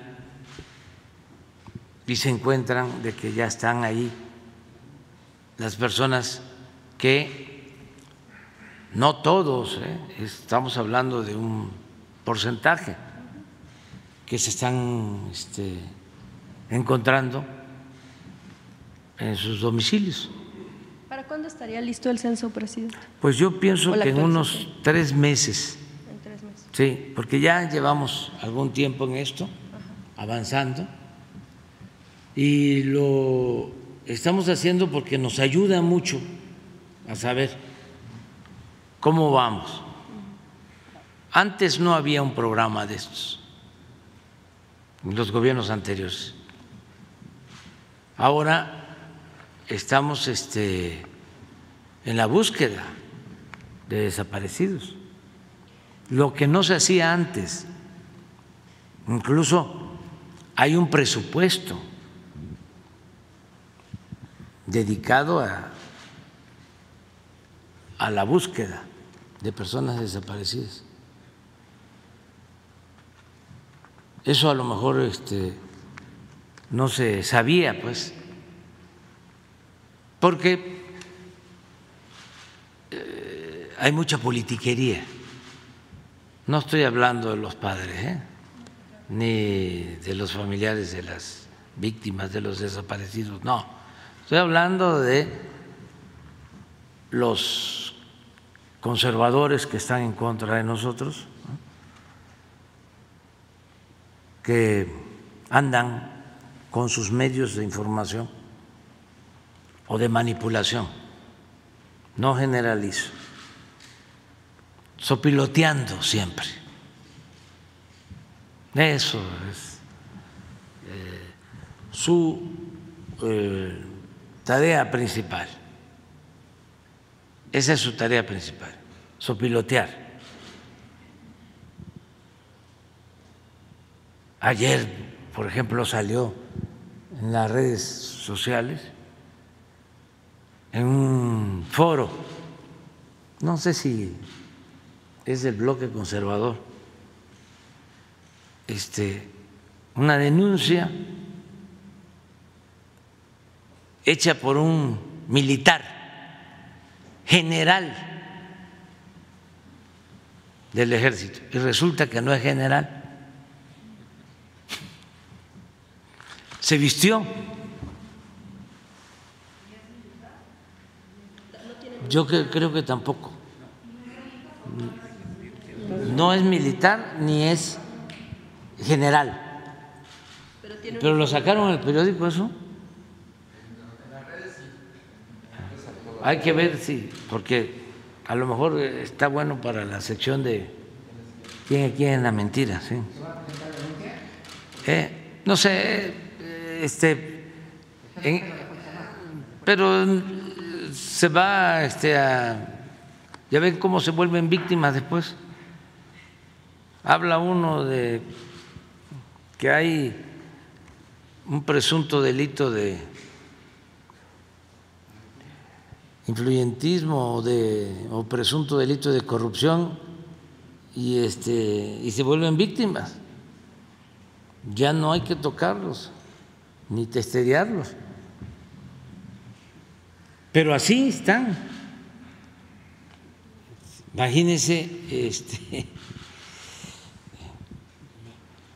disfrazarse de general para denunciar. Y no es general. ¿Eh?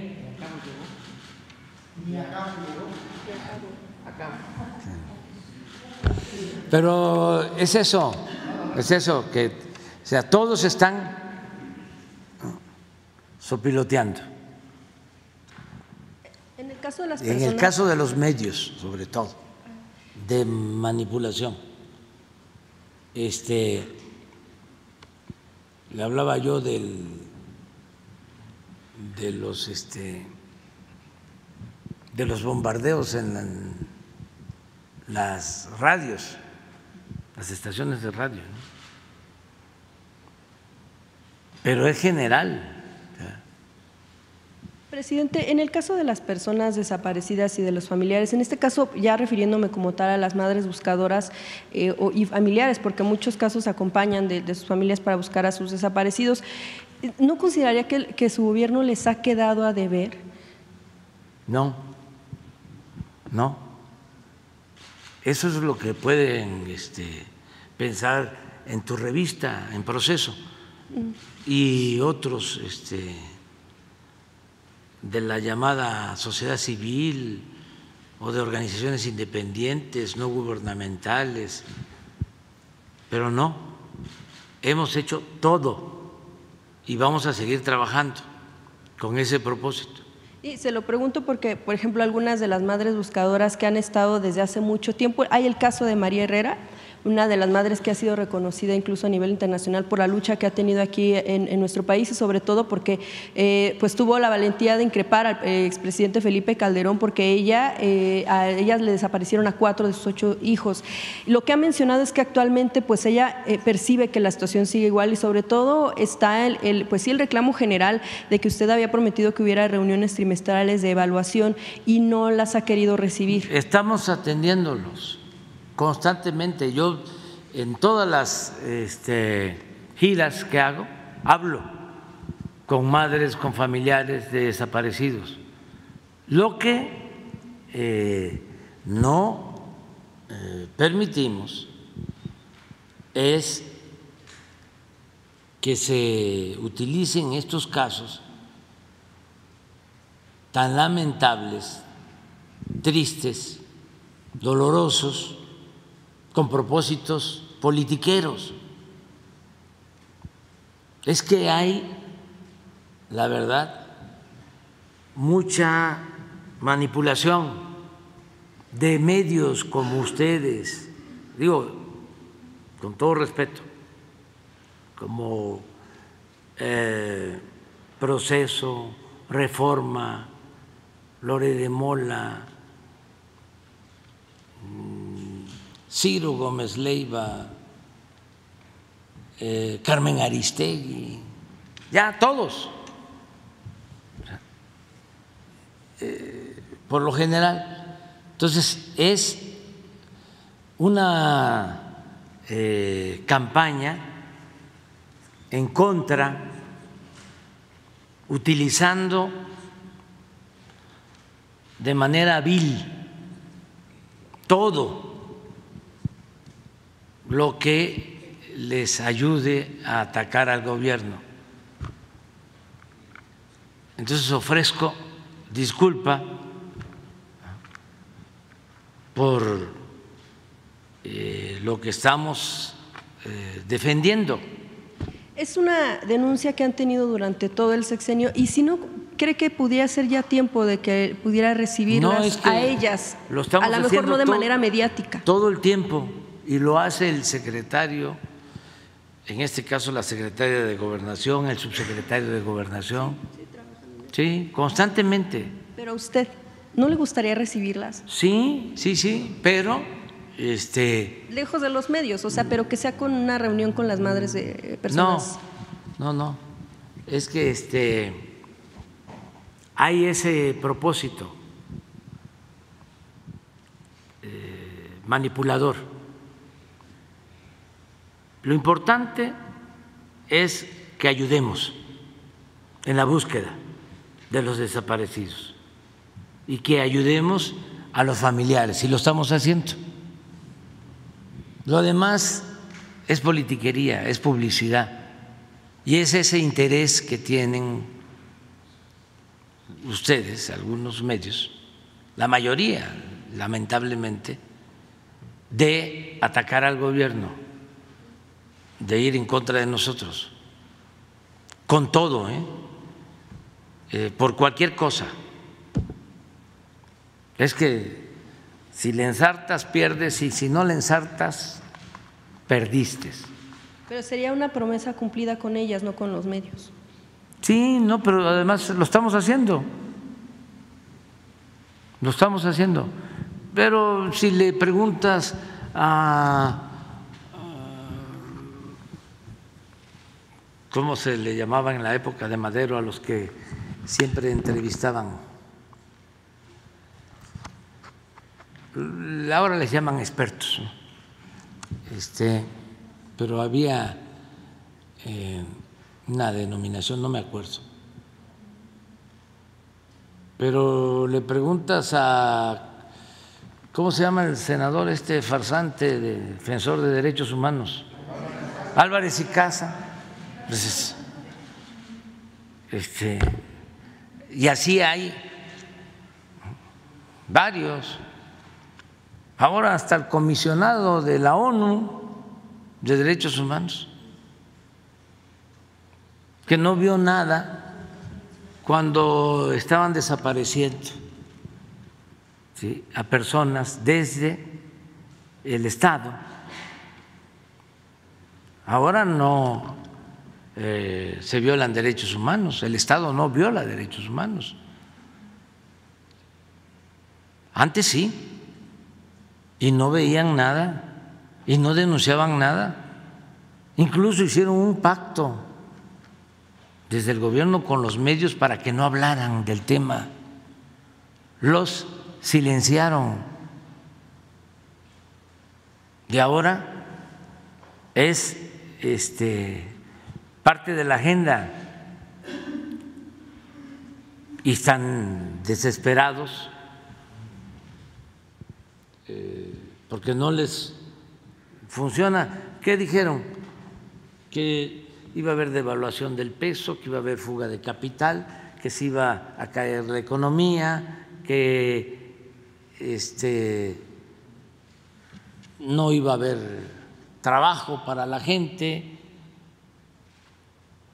que no íbamos a tener capacidad para enfrentar la pandemia, que no teníamos capacidad para enfrentar el problema de la inseguridad y de la violencia, y como pues hemos ido avanzando, afortunadamente. ¿Ustedes creen que hicieron un reportaje, uno, sobre el hecho de que se redujo la pobreza a pesar de la pandemia?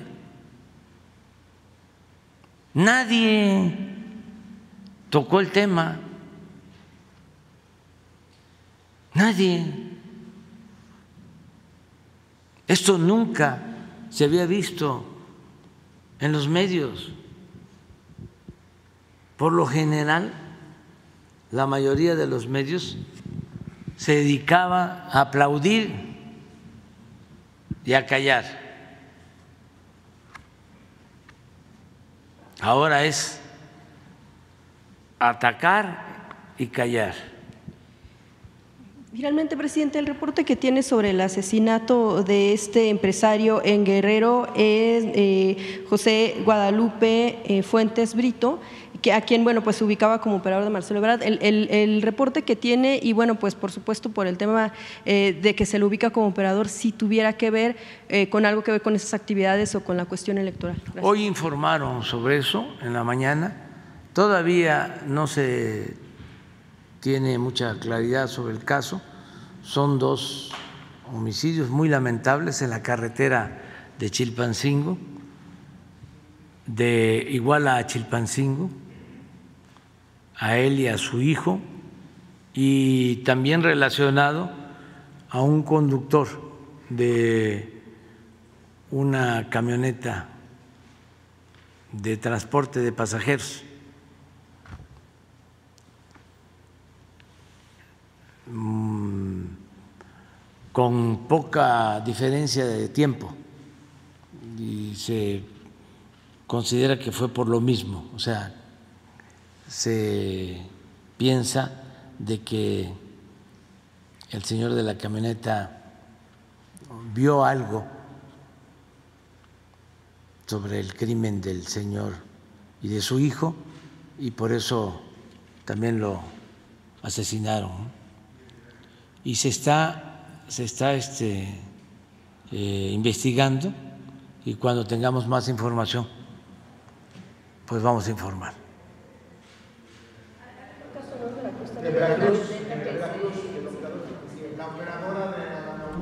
El avionazo. Ah, no tenemos información, sabemos de que hubo este, este accidente, eh, sí, es un vuelo de Veracruz a, a Toluca, sí que se desplomó el avión y no tenemos más información. En todos los casos se investiga, todos los casos. Muy bien.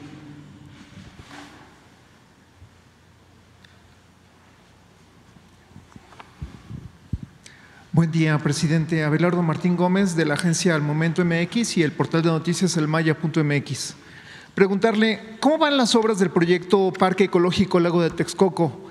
Em, saber si para, la, para cuándo se tiene eh, su, planea su inauguración, eh, si en algún momento el, director eh, del proyecto, Iñaki Echeverría, pudiera venir a, platicarnos sobre los avances del proyecto, si, si aunado al proyecto también se incluye la rehabilitación del río de los remedios, Asimismo, si en el marco de la inauguración del, proyecto del parque eh, se habrá de presentar todo el entramado de, contratos, eh, todo este entramado de empresas eh, que, bueno, en su totalidad, en, el proyecto amplio del, del proyecto, em, incluía, pues eran, eran 600 mil millones de pesos lo que, lo que incluía a largo plazo este proyecto, así como la, clausura del, del Benito Juárez y y, este, y, bueno, asimismo también preguntarle em, si, se va a inaugurar este camino que va del, Benito Juárez a la IFA, rodeando por Ecatepec, que era un camino directo que, que, se presentó en la, en la inauguración del, de, de la IFA, ¿no? era, era parte de, la red de, aeropuertos. Entonces, preguntarle cómo va, cómo va este tema del, del, del ecológico. Le vamos a pedir al arquitecto Iñaki que venga un día y que informe. Eh, es un buen proyecto, eh, va avanzando bien. Eh, es el rescate de nuevo del lago de Texcoco, ahí donde querían construir el aeropuerto. Se está haciendo este parque ecológico eh, se va avanzando va bien, ya se declaró área natural protegida, todo el lago, se le están devolviendo las tierras a los pueblos de Atenco eh, y se está haciendo justicia. Es una obra importantísima para la protección del medio ambiente, pues es recuperar el lago, el que regresen las aves, eh, hay una eh, acción, un trabajo de reforestación de todo el área. Y es un proyecto integral que tiene que ver también con eh, espacios para el deporte, se está utilizando todo este, lo que era el proyecto para el, antiguo o fallido este, aeropuerto de Texcoco. Entonces le vamos a pedir al arquitecto que venga acá. Y sí, eh, yo no sé si tenían estimado 600 mil millones, sí informaron que eran 300 mil millones para el aeropuerto. Sí, es que el proyecto a largo plazo, más o ah, menos en 30 años, abarcaba dos terminales y en la totalidad sumaban 600 mil millones. Sí, sí, sí, sí, tienes razón. Era muchísimo. Era eh, un barril sin fondo eso. Y una obra que no iba a servir porque es la parte del Valle de México que más se hunde, que más eh, hundimientos diferenciales tiene. Eh, entonces, eh, no iba a funcionar. Lo que estaba de por medio era la corrupción. Era de esas obras que se hacen buscando sacar provecho, ¿no?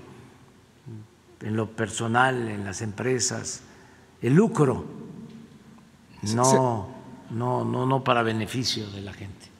¿Se presentará en su momento el entramado de, contratos y de, de, Pues sí, si hay oportunidad, se tiene toda la información, pero lo más importante es que ya este, se superó ese problema. Y ya tenemos el nuevo aeropuerto, eh, Felipe Ángeles, y tenemos funcionando el aeropuerto de la ciudad, que lo iban a cerrar, y ya tenemos también pues eh, funcionando el aeropuerto de Toluca,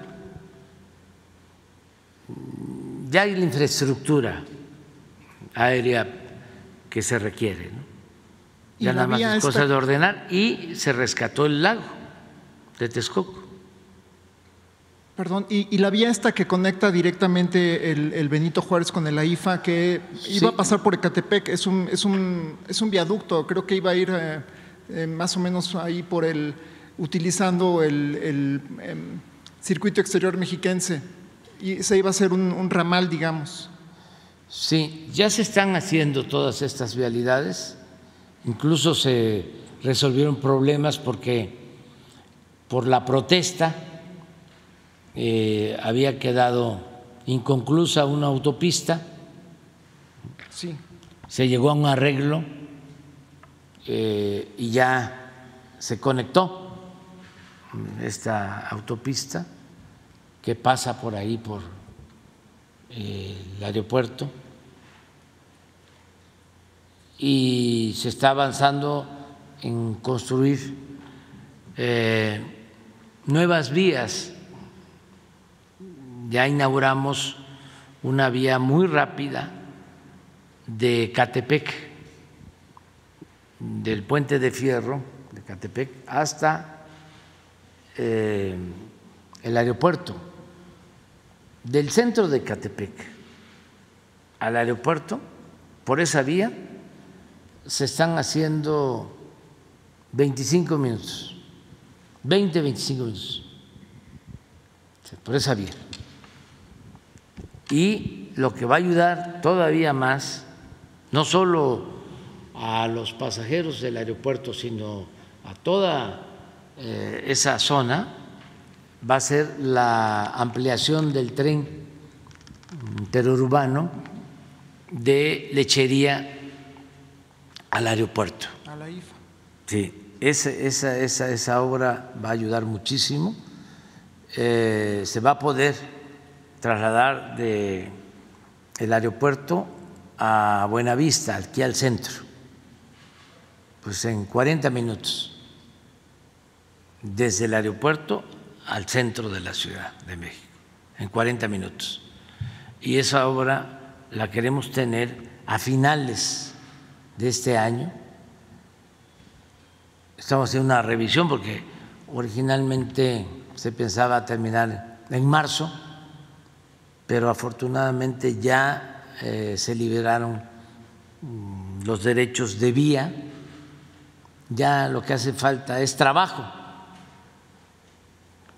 y eso se resuelve con dos, tres turnos, lo que se llama 24-7, 24 horas y los siete días de la semana.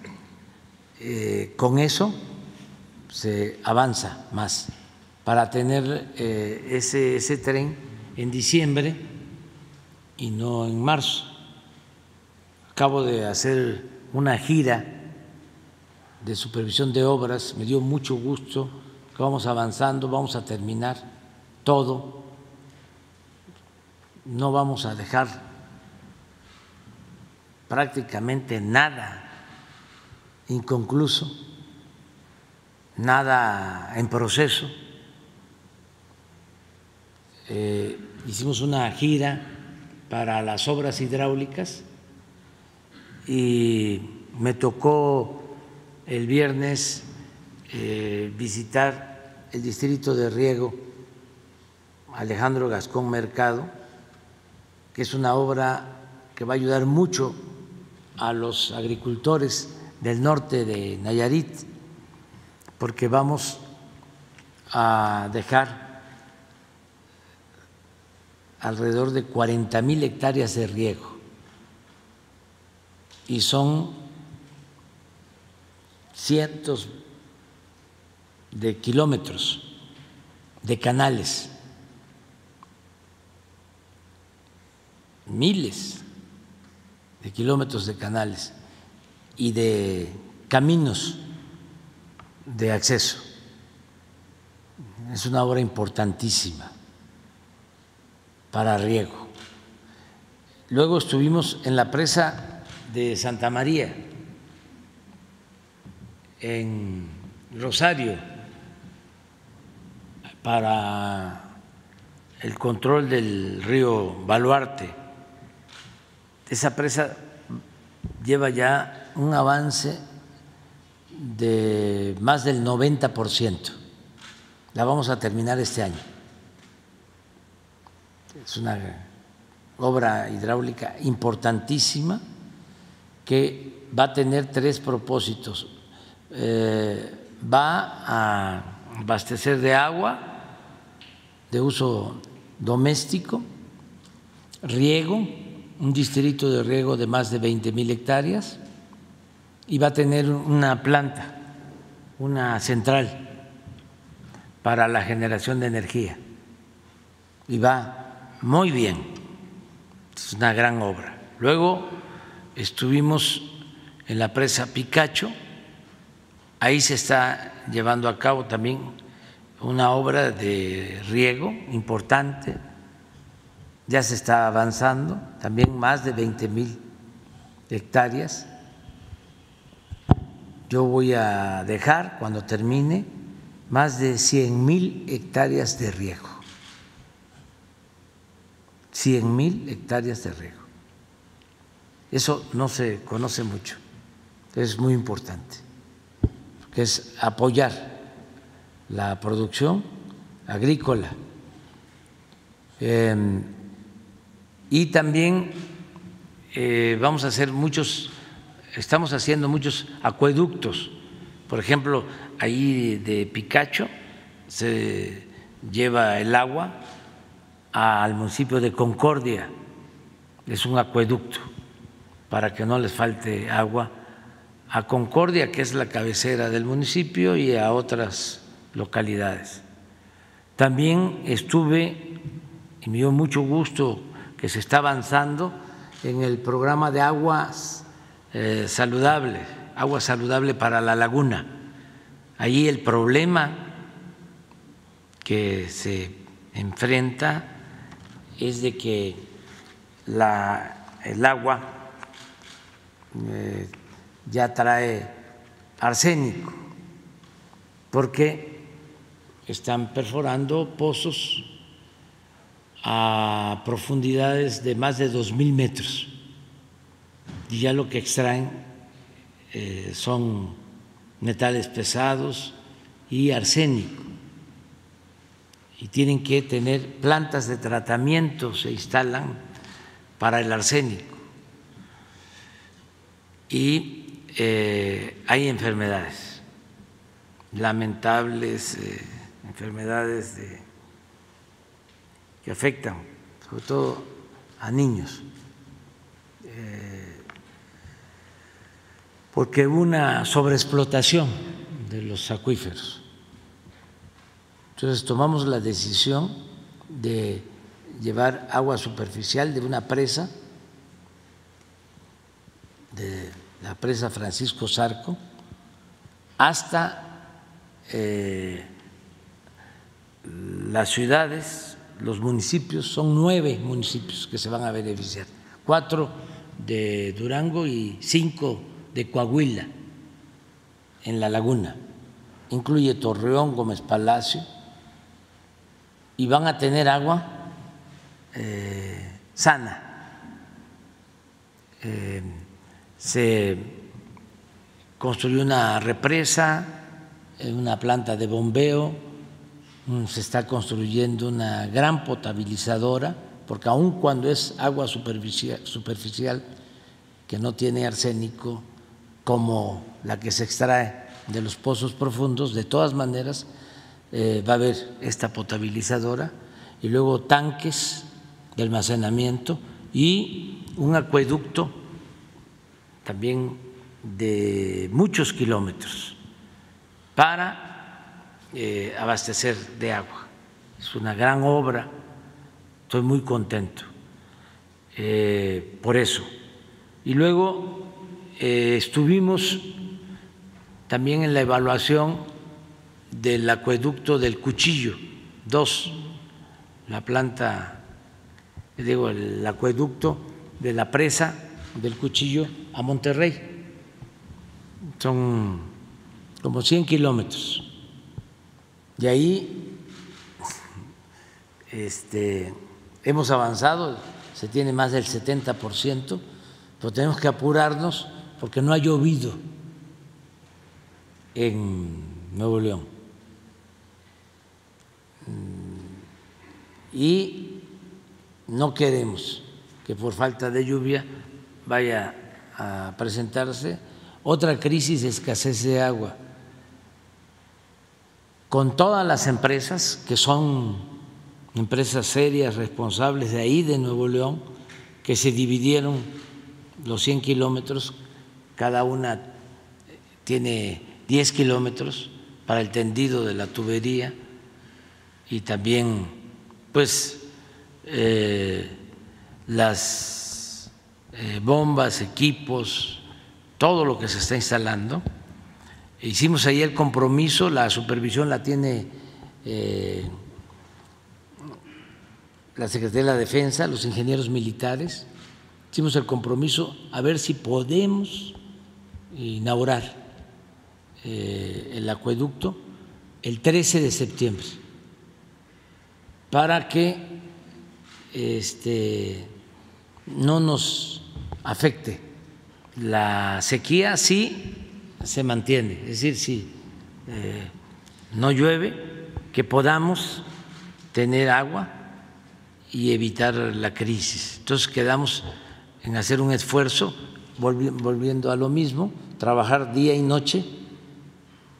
Ahí tenemos el apoyo también de la Comisión Federal de Electricidad, hablé con el licenciado Bartlett y van a ir unos técnicos allá este, que nos están ayudando mucho. Un poco el trabajo que se está haciendo ejemplar en el tren Maya. Tenemos los trabajadores y los técnicos de la Comisión Federal de Electricidad, como los trabajadores petroleros, como todos los trabajadores de México, están apoyando la transformación del país. Y eso nos da muchísima ventaja porque la gente eh, está entregada, sabe que son obras en beneficio del pueblo. Eh, no eh, está de por medio el lucro, no está de por medio el sacar raja ganancias, no hay corrupción, todo eso lo ve la gente, los trabajadores este, están entusiasmados como está entusiasmado la mayoría del pueblo de México. ¿Y, se tiene ya una fecha para la inauguración del parque 13 de septiembre. del, Parque Ecológico Lado de Texcoco? Ah, el de Texcoco sí. El de Texcoco yo creo que va a ser para el año próximo, antes de irnos. Lo tenemos que terminar antes de, irnos. Pero va a venir aquí el arquitecto Iñaki para que él informe. Y además termino diciéndoles de las obras hidráulicas que eh, estuvimos también ayer en la presa Zapotillo y ahí también estamos muy contentos porque se evitó la inundación de tres pueblos de los altos de Jalisco, se aprovechó lo que ya se había construido de la presa, eh, cómo se evitó la inundación de los pueblos, se hizo una adecuación a la cortina de la presa para poner unas ventanas a 40 metros, de modo que si sube mucho el nivel del agua, por esas ventanas eh, va a, defogar, va a salir el agua y ya no se inundan los pueblos.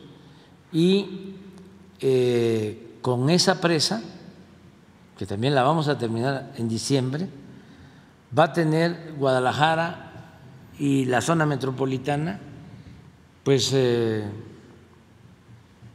creo que tres mil litros por segundo para el agua de Guadalajara. Tres mil litros por segundo eh, adicionales. Entonces, todo eso es muy importante. Eh, ojalá y algún periódico, este, algún comentario, un programa de radio eh, en la televisión. Bueno, sí hay algunos. ¿eh?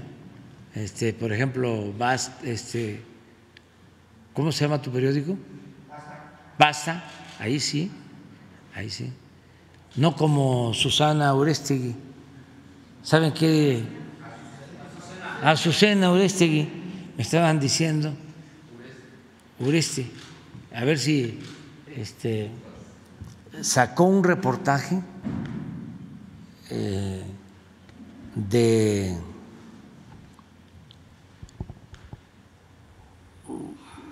unos eh, policías federales, de los que quedaron de la época de García Luna, que están molestos. Y sacó un reportaje en donde a los eh, elementos de la Guardia Nacional en, en Acapulco, ¿sí? Se les tenía en un sitio deplorable, donde habían ratas, este, sucio, y todo es mentira. Y la señora hizo un reportaje, bueno, es como el general este que no es general.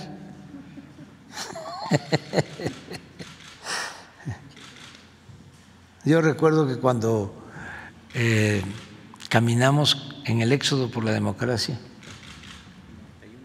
en el 91, de repente se nos apareció un sacerdote con su sotana y todo, pero además también serio y eh, conocedor de todo el ritual eh, católico. Y eh, conducía los rosarios y daba misas, celebraba. Misas, sí. Y la gente, porque venían en el éxodo, pues liberales, pero también evangélicos y católicos, el padre Nacho. Yo creo que ofició hasta en la basílica, lo quería mucho la gente. Y luego nos enteramos que no era sacerdote. No era. ¿O sí era? No era, ¿verdad? Sí.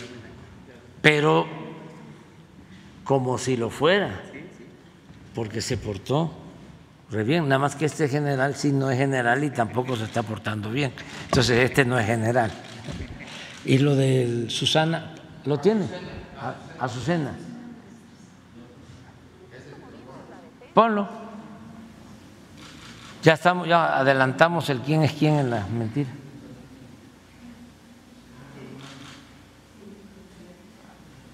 Pero es para que vean cómo está el ambiente. Y esto es lo que impacta mucho, sobre todo en la Ciudad de México, porque es muchísimo el bombardeo. Y, mucha gente se cree todavía estas cosas.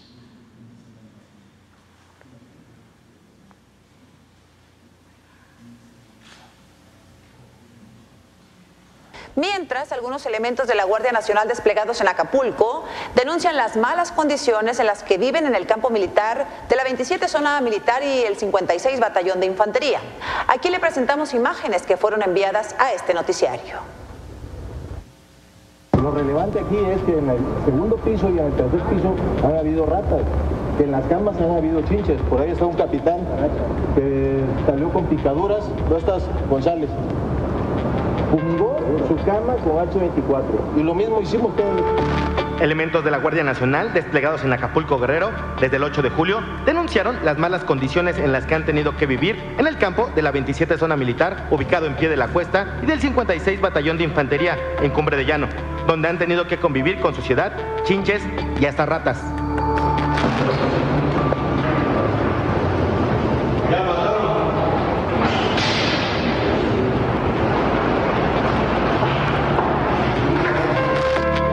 Tuvo acceso a un documento dirigido a Gabriel Hernández Velasco, titular de la Unidad de Apoyo a la Comandancia de la Guardia Nacional, donde se señala que los elementos se encuentran alojados en condiciones de hacinamiento y que ni siquiera se les proporciona alimentación suficiente ni nutritiva. Parte de nosotros no comen ni cena aquí ni, nada. ¿Dónde está comandante, este, mi jefe? Ella no come ni cena aquí. Ah, no hace nada de eso. ¿Por qué? Porque lo hizo mal. En el documento, los elementos de la Guardia Nacional agregaron imágenes que muestran el mal estado en el que se encuentran los baños que utilizan los más de 100 elementos que se encuentran albergados en el campo 27 de la zona militar y del 56 Batallón de Infantería. También adjuntaron la foto de una rata que mordió a un elemento mientras se encontraba en el baño y hasta de algunas cucarachas sobre alimentos. Además denunciaron que los elementos de la Guardia Nacional provenientes de la Policía Federal reciben un trato diferente al del personal militar y que estas condiciones han provocado un estado de inconformidad por el que han sido intimidados por oficiales de alto rango. Nos integramos aquí y disciplinadamente estamos aquí. Disciplinadamente estamos aquí. no intimide a los compañeros diciéndole usted que a ver quién eres, de dónde vienes. Eso es irrelevante, señor. Lo relevante aquí es que en el segundo piso y en el tercer piso han habido ratas, que en las camas han habido chinches. Azucena a las 10. Pues el gran reportaje. Pues este, se les pidió que fueran allá y estamos esperando el reporte de, de Milenio, de la, porque no es cierto. O sea, este. ¿Quién? ¿Ya lo desmintió? Ah, sí, sí, porque, porque se les dijo de que no era cierto y ellos pidieron ir y fueron y este y constataron de que no es cierto. Y qué bueno que ya lo sacaron. Sí, qué bueno, qué bueno, qué bueno que lo sacaron. Sí, y que, pero esto es eh, de todos los días, todos los días, todos los días, todos los días. Y pues ah, qué bueno que el milenio, ¿no? Eh, haya actuado de esta forma. Pero sí está la, la campaña, ¿no? Eh, en contra de, todo lo que, lo que hacemos.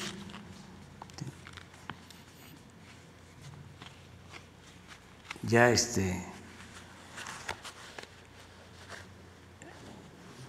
Ya, ya eh, la gente, o sea, yo lo, lo, lo doy a conocer todo esto para este, contrarrestar la campaña, que la gente este, tenga eh, pues cuidado, es como protección ante el, la guerra sucia de todo, todo, todo, todo. Entonces ayuda, ayuda mucho. La señora eh, Azucena, sí, eh, eh, tenía yo información hace algún tiempo, ya hasta se me había olvidado, de que se iba a ir a trabajar con Loré de Mola, porque le ofrecían pagarle mejor, eh, pero no quisieron en Milenio, no le dieron el permiso, pero es como si, si estuviese haciendo esos reportajes, es como, o transmitiendo esos reportajes, es como si estuviese con Loré de Mola, es lo mismo. No hay diferencia. Bueno, vámonos a desayunar.